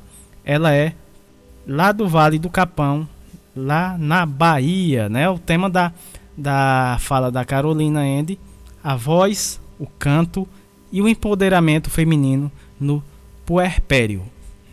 Vamos ouvir aí a fala da Carolina Andy. Seja bem-vindo aqui no nosso programa. Muito boa tarde. Olá, Samuel. Olá, todo mundo que estiver escutando esse programa, programa Rádio Literária Carrapato, programa Minuto Mais Saúde. Agradeço muito o convite, agradeço muito também a Érica por ter feito esse chamado. Me apresento aqui, eu sou Carol, Carolina Endi, Moro no Vale do Capão, na Bahia, na Chapada Diamantina, nesse lugar abençoado, graças a Deus, no meio dessas lindas montanhas e dessas florestas. Eu venho falar um pouco, contribuir com esse tema do mês sobre o empoderamento feminino, trazendo um tema de repente não tão comum, é, mas o tema de como a nossa voz, o nosso canto, também pode contribuir a empoderar a empoderar as mulheres, como podemos nos conectarmos com nossa essência mais forte, mais autêntica e dessa forma aumentar o nosso poder de desenvolvimento pessoal através da conexão com a nossa voz, a voz da fala e principalmente a voz do canto. Antes de entrar nesse tema, vou trazer um pouco a minha história, como cheguei a me dedicar a isto. Eu sou italiana, como devem estar percebendo um pouco do meu sotaque diferente. Nasci em outras montanhas, em outros bosques lá do norte da Itália, dos Alpes. E ao longo da minha vida me dediquei bastante à multiculturalidade e a projetos de cooperação internacional. Vim tratando bastante o tema da agricultura biológica, agricultura orgânica, e graças à minha formação, que não é em música, não era até então, é, era em geografia, eu consegui vir para o Brasil para trabalhar no sul do Brasil, junto com é, agricultores que estavam fazendo a passagem para esta estilo de agricultura mais respeitosa do meio ambiente e sustentável, né, lá no Paraná. Ao longo dessa experiência, entrei muito em contato com a a permacultura, a agroecologia e todo o movimento das pessoas aqui no Brasil, um movimento muito forte, que faziam uma volta à natureza e a um estilo de vida mais, é, mais natural, mais autêntico, mais saudável. E assim comecei uma viagem pelo Brasil em busca de comunidades, comunidades que se dedicassem a esse tipo de cultivo, à permacultura e, é, e nesse caminho, me encontrei num caminho também espiritual. E quando me despi de tudo que, que carregava lá da Itália, pude me reencontrar com minha voz. Pude me reencontrar com o dom mais autêntico é, que eu carregava lá do céu até aqui na terra, que é o dom do cantar. É o dom de ressoar, de vibrar, de criar música. Isso era algo que carregava comigo desde pequenininha, mas que sempre tinha guardado num cantinho das, hora, das horas vagas. E improvisamente isso eu queria viver, né? E à medida que fui me conectando com a minha voz e meu cantar, comecei a me aproximar a círculos de mulheres, a aprofundar o sagrado feminino e as, os caminhos né, de, de reconexão, resgate dessas antigas sabedorias, principalmente no colo da sabedoria norte-americana, dos índios norte-americanos e também indígenas aqui do sul da América Latina. Dentro do Conselho das Anciãs das Treze Luas, me conectei com mais mulheres, com mais dons, e o meu dom, o meu canto era a serviço de todas. Era a serviço da minha cura, da cura de todas. E através dos canto medicina pude ver que a voz realmente pode criar campos magnéticos de cura, de transformação, criar ambiente, criar é, as energias e a vibração que é é, que oferece, que propicia a possibilidade da cura e, e da saúde e do desenvolvimento das pessoas. Das mulheres, pois era um círculo de mulheres, mas que dos ventres da mulher iria reverberar né, por todo o planeta. Né? Cada mulher, cada família, cada criança, cada mulher curada traz mais saúde para esse planeta. Então escolhi entrar nesse serviço de servir com canto, com a voz e ajudando as outras mulheres, não só as mulheres, mas principalmente as mulheres, a se reconectar com esse dom que todos carregamos de poder vibrar junto com a natureza, de vibrar junto com os demais, a serviço do belo. Assim, no caminho, eu comecei a estudar canto, a estudar canto medicina e é querer saber sempre mais sobre o poder que a música, que o canto tem de trazer é, saúde. Né? O canto como processo medicina, como processo de cura. Né, como algo que possa substituir ou ser aliado de comprimidos e outros caminhos, ervas medicinais, né, de qualquer tipo de medicina. E assim me aproximei à, à antroposofia, é, em particular modo a antropomúsica, né, que é, com dois mestres maravilhosos que são do sul do Brasil, lá de São Paulo, Marcelo Petralha, Meca Vargas, pude me aproximar né, a, a esse caminho de pesquisa, essa ciência espiritual que busca essas conexões mais profundas é, entre o fazer música, o ser músico e musicista, e ser também um terapeuta. Né? Como a música pode gerar saúde, como a música pode fazer uma pessoa estar bem, se empoderar de fato da própria vida, da própria biografia. Né? A música é algo que gera né? lembranças, é, recordações, é, gera as atmosferas nos quais é, acontecem né? os fatos da nossa vida. Então, como que eu podia fazer música mais conscientemente e ajudar as pessoas né, a cantar e a estar bem. E aí, da antropomúsica, que me doou muito dessas ferramentas, foi aprofundando ainda mais na cantoterapia. Além dos instrumentos, além é, né, da pesquisa de como cada instrumento pode trazer esta, este caminho de saúde, como a nossa própria voz pode fazer isto. Como cantando uma vogal, uma consoante, como cantando um certo tipo de melodia, alegre, triste, forte ou fraca, eu posso sustentar o caminho de cura de uma mulher. E como essa pesquisa por mim foi sempre acompanhada a, ao ser mãe, quando me conectei com meu canto, eu também fiquei grávida. Então, gestei minha voz junto com meu filho.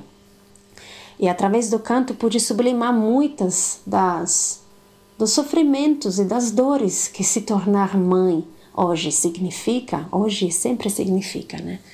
Como cantando eu podia viver, vivenciar, transmutar as é, sensações mais paradoxais, mais arrebatantes, né, das quais Drica logo já falou para a gente, né? Drica foi uma minha grande parceira nessa caminhada, né? Então, como esse ciclo de morte, nascimento, morte, renascimento, a música pode sustentar. Então, comecei a me dedicar às mulheres mães, às puérperas, e fortalecê-las através de caminhos de de encontro à, à própria voz. A voz, né, parafrasando o mestre Sufi, é, não só nos mostra, né, nos revela, se escutamos com atenção o som dela, nos revela sobre o caráter de uma pessoa, né, reconhecemos uma pessoa pela voz. Então a nossa voz fala de nós, né, mas fala do nosso espírito, de algo que mais autêntico temos aqui, né, que nem o canto de um pássaro. Então, esse é um pouco é, o que trago né, para, para a cura, para o empoderamento feminino. Vamos se reencontrar com nossa voz. Vamos se reencontrar com essa nossa ferramenta de expansão da nossa ação aqui na Terra para trazer beleza, força, equilíbrio, doçura, paz. Então, nesse pouco tempo que fica para poder conversar com vocês, vou trazer um pouco uma possibilidade, né, um convite para cantar um pouco comigo. Vamos entoar primeiro um pouco o Om. O Om é um som sagrado antigo como esse planeta, o som do universo. Vou convidar vocês a mastigá-lo, a respirar esse Om. Depois vamos cantar um canto antigo indígena que foi um dos primeiros cantos medicina que foi me ensinado, que justamente é um agradecimento à grande mãe para trazer força nos nossos corações. Vamos entoar o. Escutem.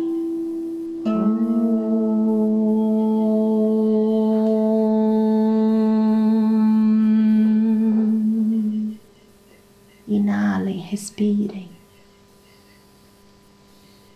Oh.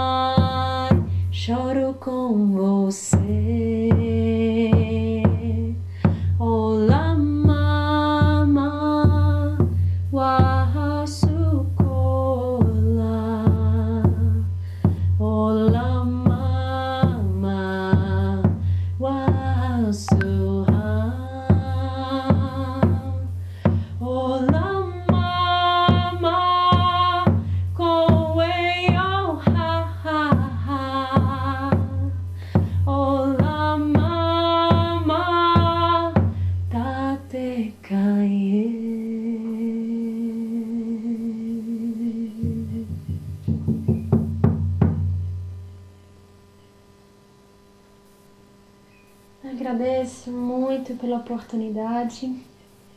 Boa continuação com a programação e até a próxima. Tchau. Grato, Carolina. A Carolina, né, que trouxe, é, finalizou com essa linda, uh, com esse, essa linda música, né? O tema da fala dela foi a voz, o canto e o empoderamento feminino no puer, puerpério, né? Uh, dando continuidade aqui ao nosso programa e às nossas convidadas, a próxima é a Thaís Nascimento Fernandes, ela que é aluna do oitavo período de enfermagem, bolsista da, do PET interprofissional da Universidade Federal de Campina Grande, de Campina Grande, a UFCG, né, Campina Grande, Campina Grande na Paraíba, né, saindo do, da Bahia para Paraíba, é, com a Thaís Nascimento, o tema da fala da Thaís, comunidade na vitrine. Então seja bem-vindo aqui ao nosso programa. Muito boa tarde, Thaís. Boa tarde, Samuel. Eu me chamo Thais Nascimento, sou estudante de enfermagem pela Universidade Federal de Campina Grande. É, estou atualmente no oitavo período e também faço parte do projeto de Educação para o Trabalho, mais conhecido como PET. E estou aqui na Rádio Literária Carrapato, no programa Minuto Mais Saúde, e vou falar sobre o quadro Comunidade na Vitrine.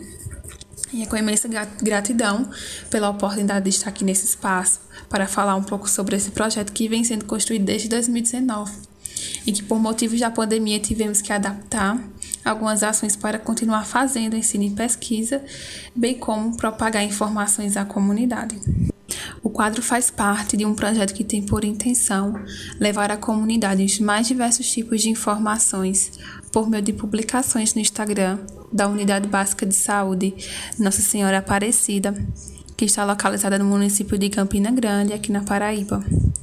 E esse projeto é uma das atividades propostas por alunos membros do Programa de Educação para o Trabalho em Saúde Interprofissionalidade, o PET, que é vinculado à Universidade Federal de Campina Grande, à Prefeitura Municipal de Campina Grande e ao Ministério da Saúde.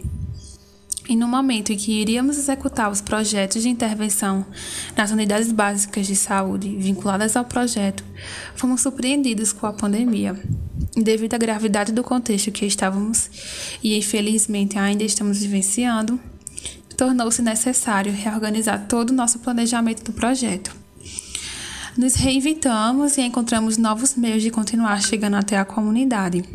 E vimos que as redes sociais como o Instagram, que é bem acessado ultimamente, seria uma oportunidade para propagar essas informações e manter o vínculo que já havia sido construído com a comunidade e com a equipe de saúde que atua na unidade básica de saúde. Conseguimos acesso ao Instagram da unidade, que já existia, mas que pouco era utilizado, e organizamos as publicações, dividido em eixos temáticos, sendo eles quatro: Covid e temas transversais, educação e saúde, defesa do SUS e comunidade, sendo esse último o eixo onde o Comunidade da Vitrine está inserido. A proposta surge junto ao desejo de divulgar os serviços e produtos comercializados pela comunidade, para aproximar os usuários da unidade de saúde, valorizando seus saberes e fazeres visando explorar e ampliar a visão de promoção de saúde para além dos conceitos de saúde e doença, entendendo que a vida social e econômica faz parte da construção de saúde comunitária. E dessa forma, é valorizado o pequeno comerciante e seus serviços a ajudar também na renda dessas pessoas. Foi com a ajuda desses profissionais da própria unidade nossos preceptores e demais profissionais, que conseguimos atingir a população e descobrir quais as atividades a comunidade tinha a oferecer. As agências de saúde comunitárias, ACS, foram bastante importantes em fazer esse contato inicial, pois solicitamos que elas propagassem o Instagram da unidade, bem como nos enviasse o nome as redes sociais e fotos dos serviços e atividades prestadas pela comunidade. Daí a gente juntou todas essas informações e produzimos o material para Destacamos que, na grande maioria, os produtos são de pessoas autônomas e por meio do trabalho manual. Foi possível divulgar os serviços com a, como a venda de artesanatos de panos de pratos, é, máscaras, aventais, descanso de porta, laços, bancos de madeira, doces, enfim, a cada dia vamos descobrindo e deixando espaço para mais. Deixamos também é, o caminho aberto para que outras pessoas se sintam à vontade para nos enviar o seu trabalho. E à medida que estiver chegando, vamos fazer novas publicações. É, entendemos que é de grande importância o reconhecimento dos pequenos comerciantes e principalmente nesse tempo de pandemia, no qual o desemprego veio à tona e muitas famílias tiveram que se reinventar. E daí foi dessa forma que construímos esse projeto. Esperamos que essas pessoas tenham um retorno positivo após as publicações de divulgação dos seus, dos seus trabalhos por meio do Instagram. Caso vocês queiram ver o trabalho, basta procurar no Instagram, arroba UBS Nossa Senhora Aparecida. Lá vão ter várias publicações e informações importantes para toda a comunidade. Agradecemos mais uma vez pelo convite, pelo espaço e pela oportunidade de divulgarmos este trabalho incrível. Tá aí, a Thaís Nascimento Fernandes, né, é aluna do oitavo período de enfermagem, bolsista da PET Interprofissional da Universidade Federal de Campina Grande. Ela trouxe aí né, a, a experiência a, da UBS, a qual ela faz parte, é, a experiência Comunidade na Vitrine. Muito bacana. Né? o Thaís a gente agradece e novamente né, a, a, o espaço aqui da rádio está à disposição para você trazer é, mais detalhes né, de, dessa experiência muito bacana aí é, de vocês lá em Campina Grande. Para encerrar aqui o segundo bloco, vamos de música. Essa é uma linda música. Uh, o nome da música é Quatro Vientos, né? Da Danit. Vamos ouvir essa linda música. Já já a gente retorna com o terceiro e último bloco do programa.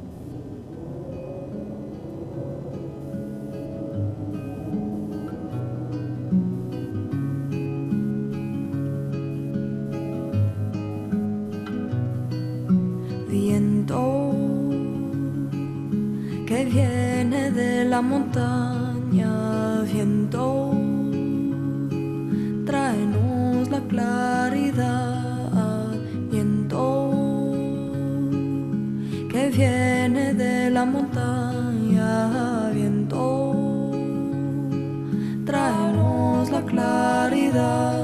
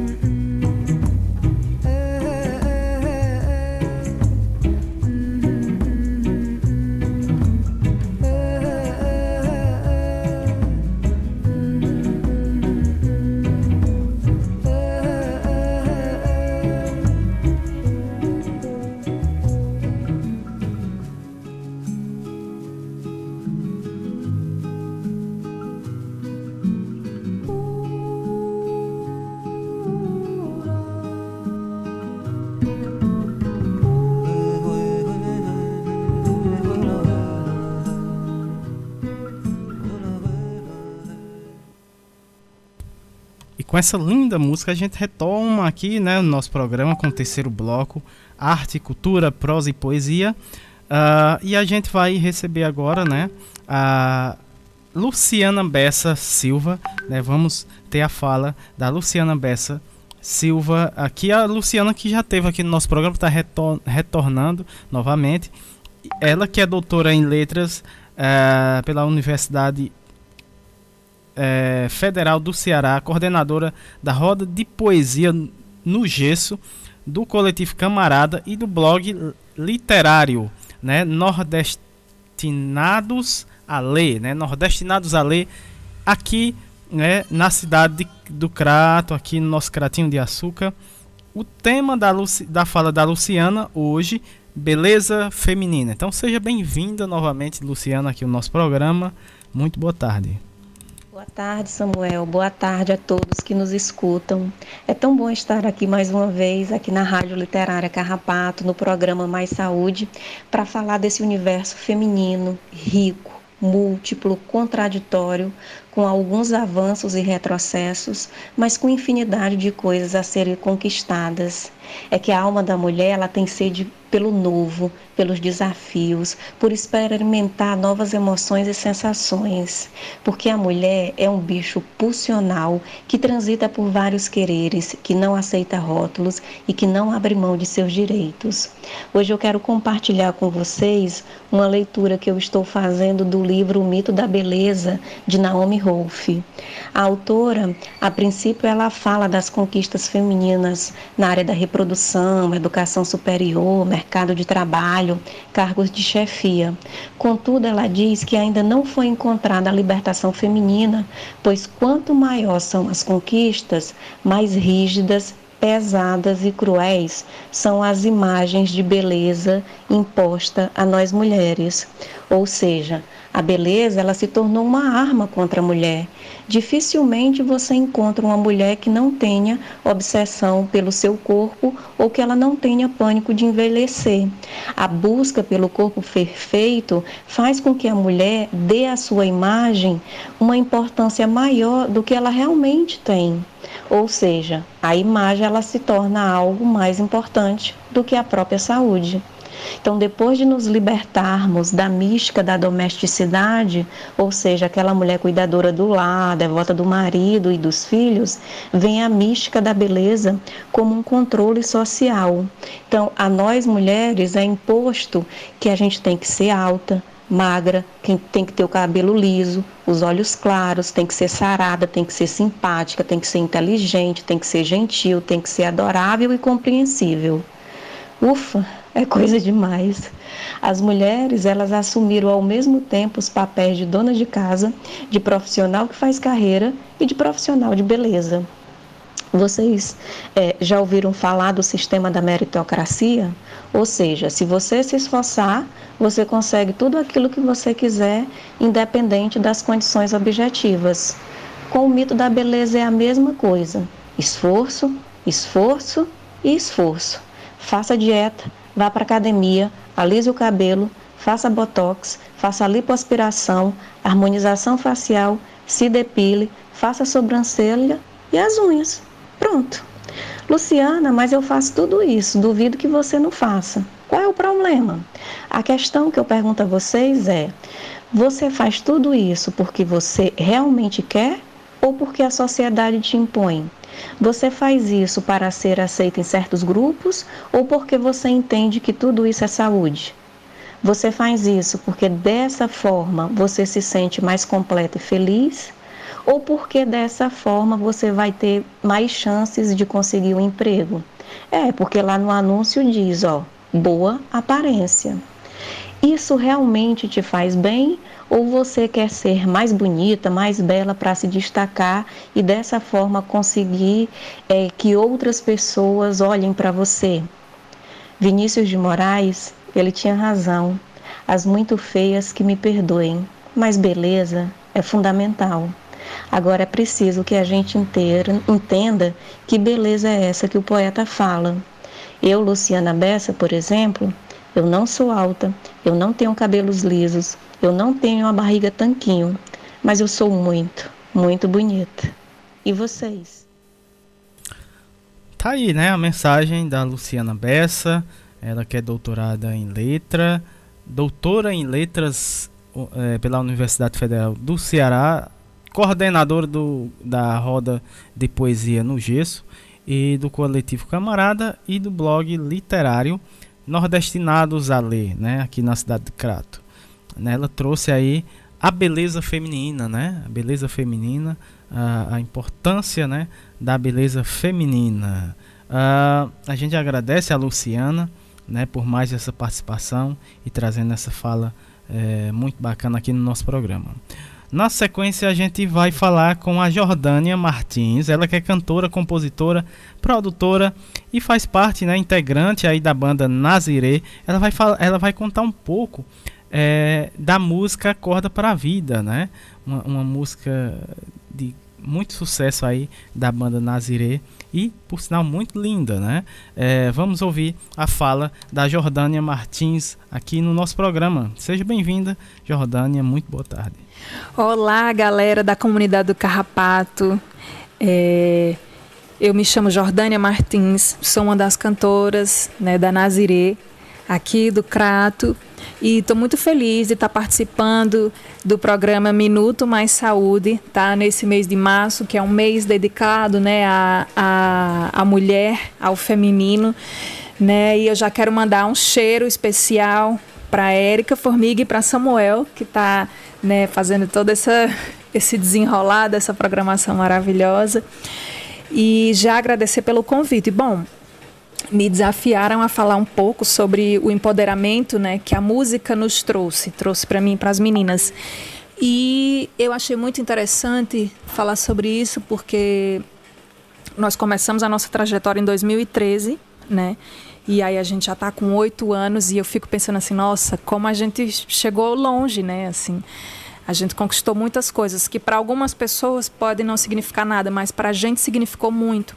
E quando é, me perguntam sobre esse empoderamento, eu vejo que muitas dessas conquistas vieram é, de uma forma pessoal para a gente, né? A gente atravessou muitas barreiras, desde aprender muitas coisas sobre o nosso trabalho, não só sobre cantar, mas sobre o que é cantar, o que cantar e para quem cantar e quem somos nós no palco, né? E para além dos palcos, então nós somos mulheres, mulheres pretas. É, a Jéssica é mãe, eu sou costureira, me aventurei aí pelos figurinos da Naziré, acabei me desenvolvendo aí também como produtora, me, me reconhecendo como produtora. E a Rani é uma excelente compositora e na maioria das vezes quando a gente se encontra, ela também usa os dotes culinários dela que a gente gosta de explorar. então a gente se viu desenvolvendo várias habilidades, né? E com essa nossa gama né, de possibilidades que a gente foi fazendo de tudo um pouco, né? É, a gente acabou vendo que as nossas palavras na música acabavam tocando várias outras pessoas e principalmente mulheres.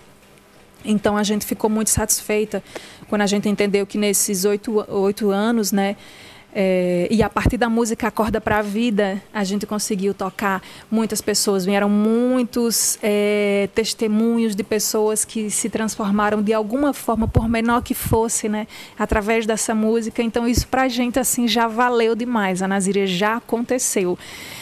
É, nossa, eu fico muito feliz com isso. Eu acho que a nossa trajetória enquanto, enquanto mulher também é, na música, né? Acaba tendo uma relação muito importante com a saúde, principalmente com a saúde psicológica, em tempos como esse, né, que está tudo muito frágil, assim, tudo muito delicado, a gente está atravessando essa, esse período de, de, de, pandemia, né, então é, a gente lançou também uma música que se chama Quero Te Ver, que diz, né, eu quero te ver sorrindo, e, e junto com a música Acorda para a Vida, ela, essas músicas falam muito sobre a gente se ajudar, sobre a gente descobrir os nossos potenciais, sobre a gente errar, mas, sobretudo, conseguir se levantar e, e ir além desses, dessas dificuldades. Né?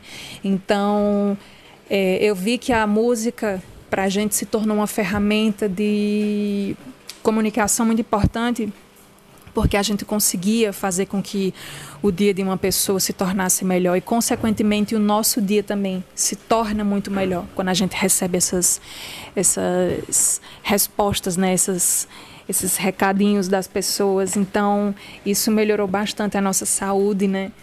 De um modo geral, eu sou muito grata. E é isso, quero finalizar esse momento dizendo que esse mês é um mês para a gente refletir um mês para a gente olhar umas para as outras, né? E a gente se ajudar, julgar menos, acolher mais e é, levantar bandeiras né, de respeito, de cuidado, de proteção e de saúde, principalmente. Né? Se o corpo está bem, a alma está bem, está tudo bem. Muito obrigada, tá? É, bom final de semana para todo mundo e até a próxima. Eu espero que seja presencial. Valeu, gente. Tchau.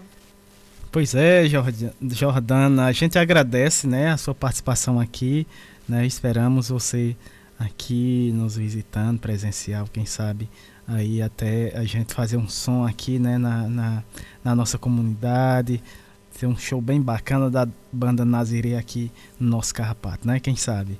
Então a gente agradece a sua participação aqui no nosso programa e as demais participantes que estiveram com a gente hoje virtualmente, né? É, nosso, no nosso programa trazendo essas falas potentes, importantíssimas para os nossos ouvintes. Né? Agradecendo a Clair Castilhos Coelho, a, também a Maria Maiara Rufino de Souza, que esteve com a gente hoje, a Vanderleia Laudete Pulga, a Karina Rocha também, gratidão, a Drica Duarte, a Carolina Andy, é, a Thaís Nascimento Fernandes, Luciana Bessa Silva e a Jordânia Martins, né? Uh, todas Uh, um grande abraço e muito obrigado pela participação brilhante de vocês hoje no nosso programa, encerrando o mês de março, né?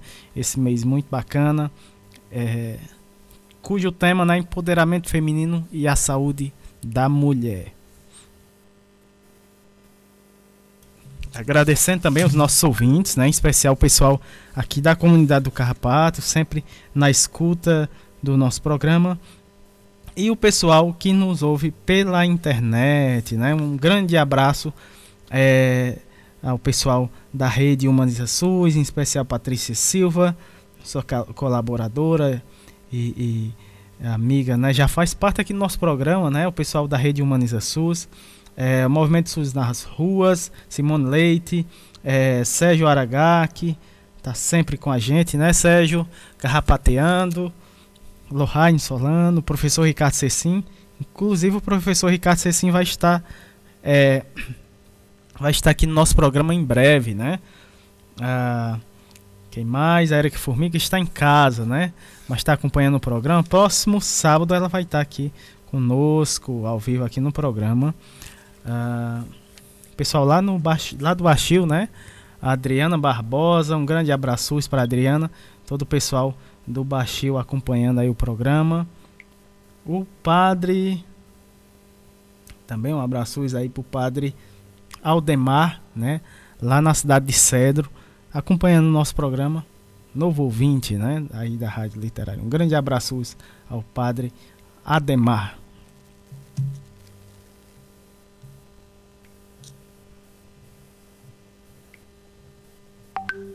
Só antes de encerrar, só, só é, a gente encerrou né, o programa, o, a temática de hoje.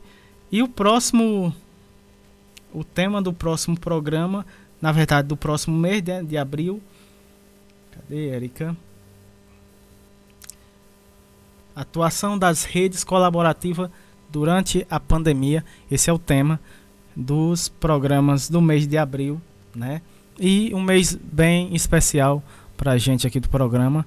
Uh, o programa, uh, durante o mês de abril, vai estar comemorando um ano de existência, né?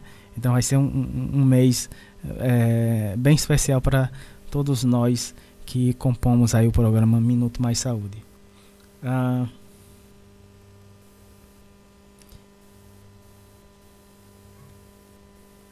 sim, sim. Pois tá aí, né? A gente agradece a audiência de todos e até o próximo sábado com mais programa Minuto Mais Saúde. Lembrando que esse programa vai estar em podcast, né? Uh, de hoje para amanhã já vai, já vai estar disponível na internet em podcast. E você que não é, acompanha só um, só um trecho ou não é, ouviu o programa todo ou os, os demais programas né, anteriores, você pode acompanhar, você pode é, ouvir na em podcast, né, no, no nosso programa na internet. Ah, pois é, próximo mês também teremos novidades no Instagram da Rádio Literária do programa Minuto Mais Saúde. Então acompanhe aí o Instagram da Rádio Literária que vamos ter em breve novidades aí do nosso programa.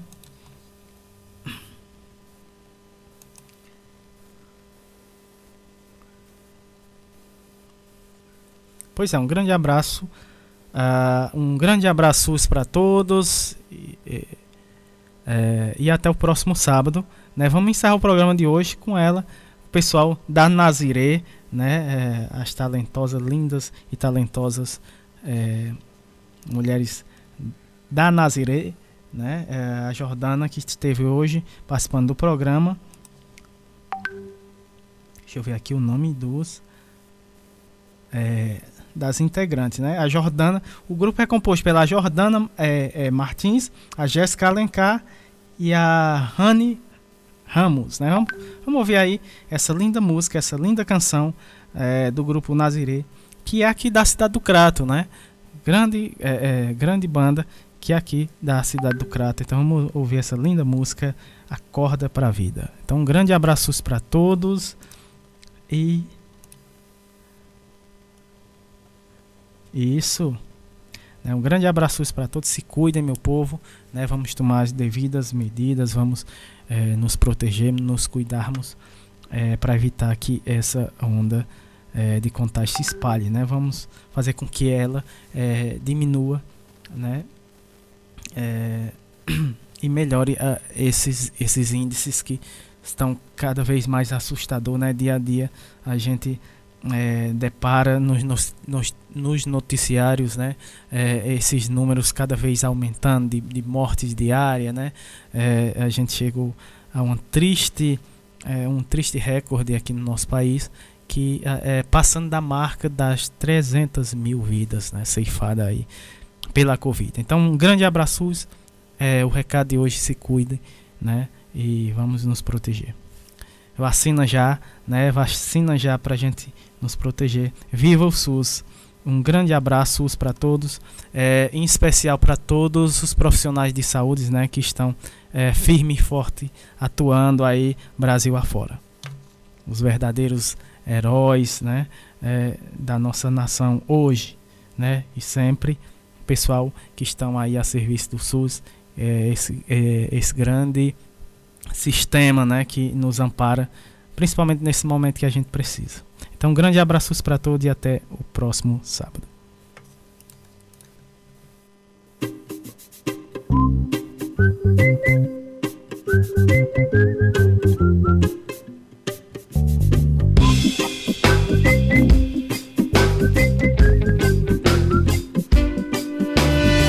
Ei, acorda pra vida, mais um dia que acaba e alguma coisa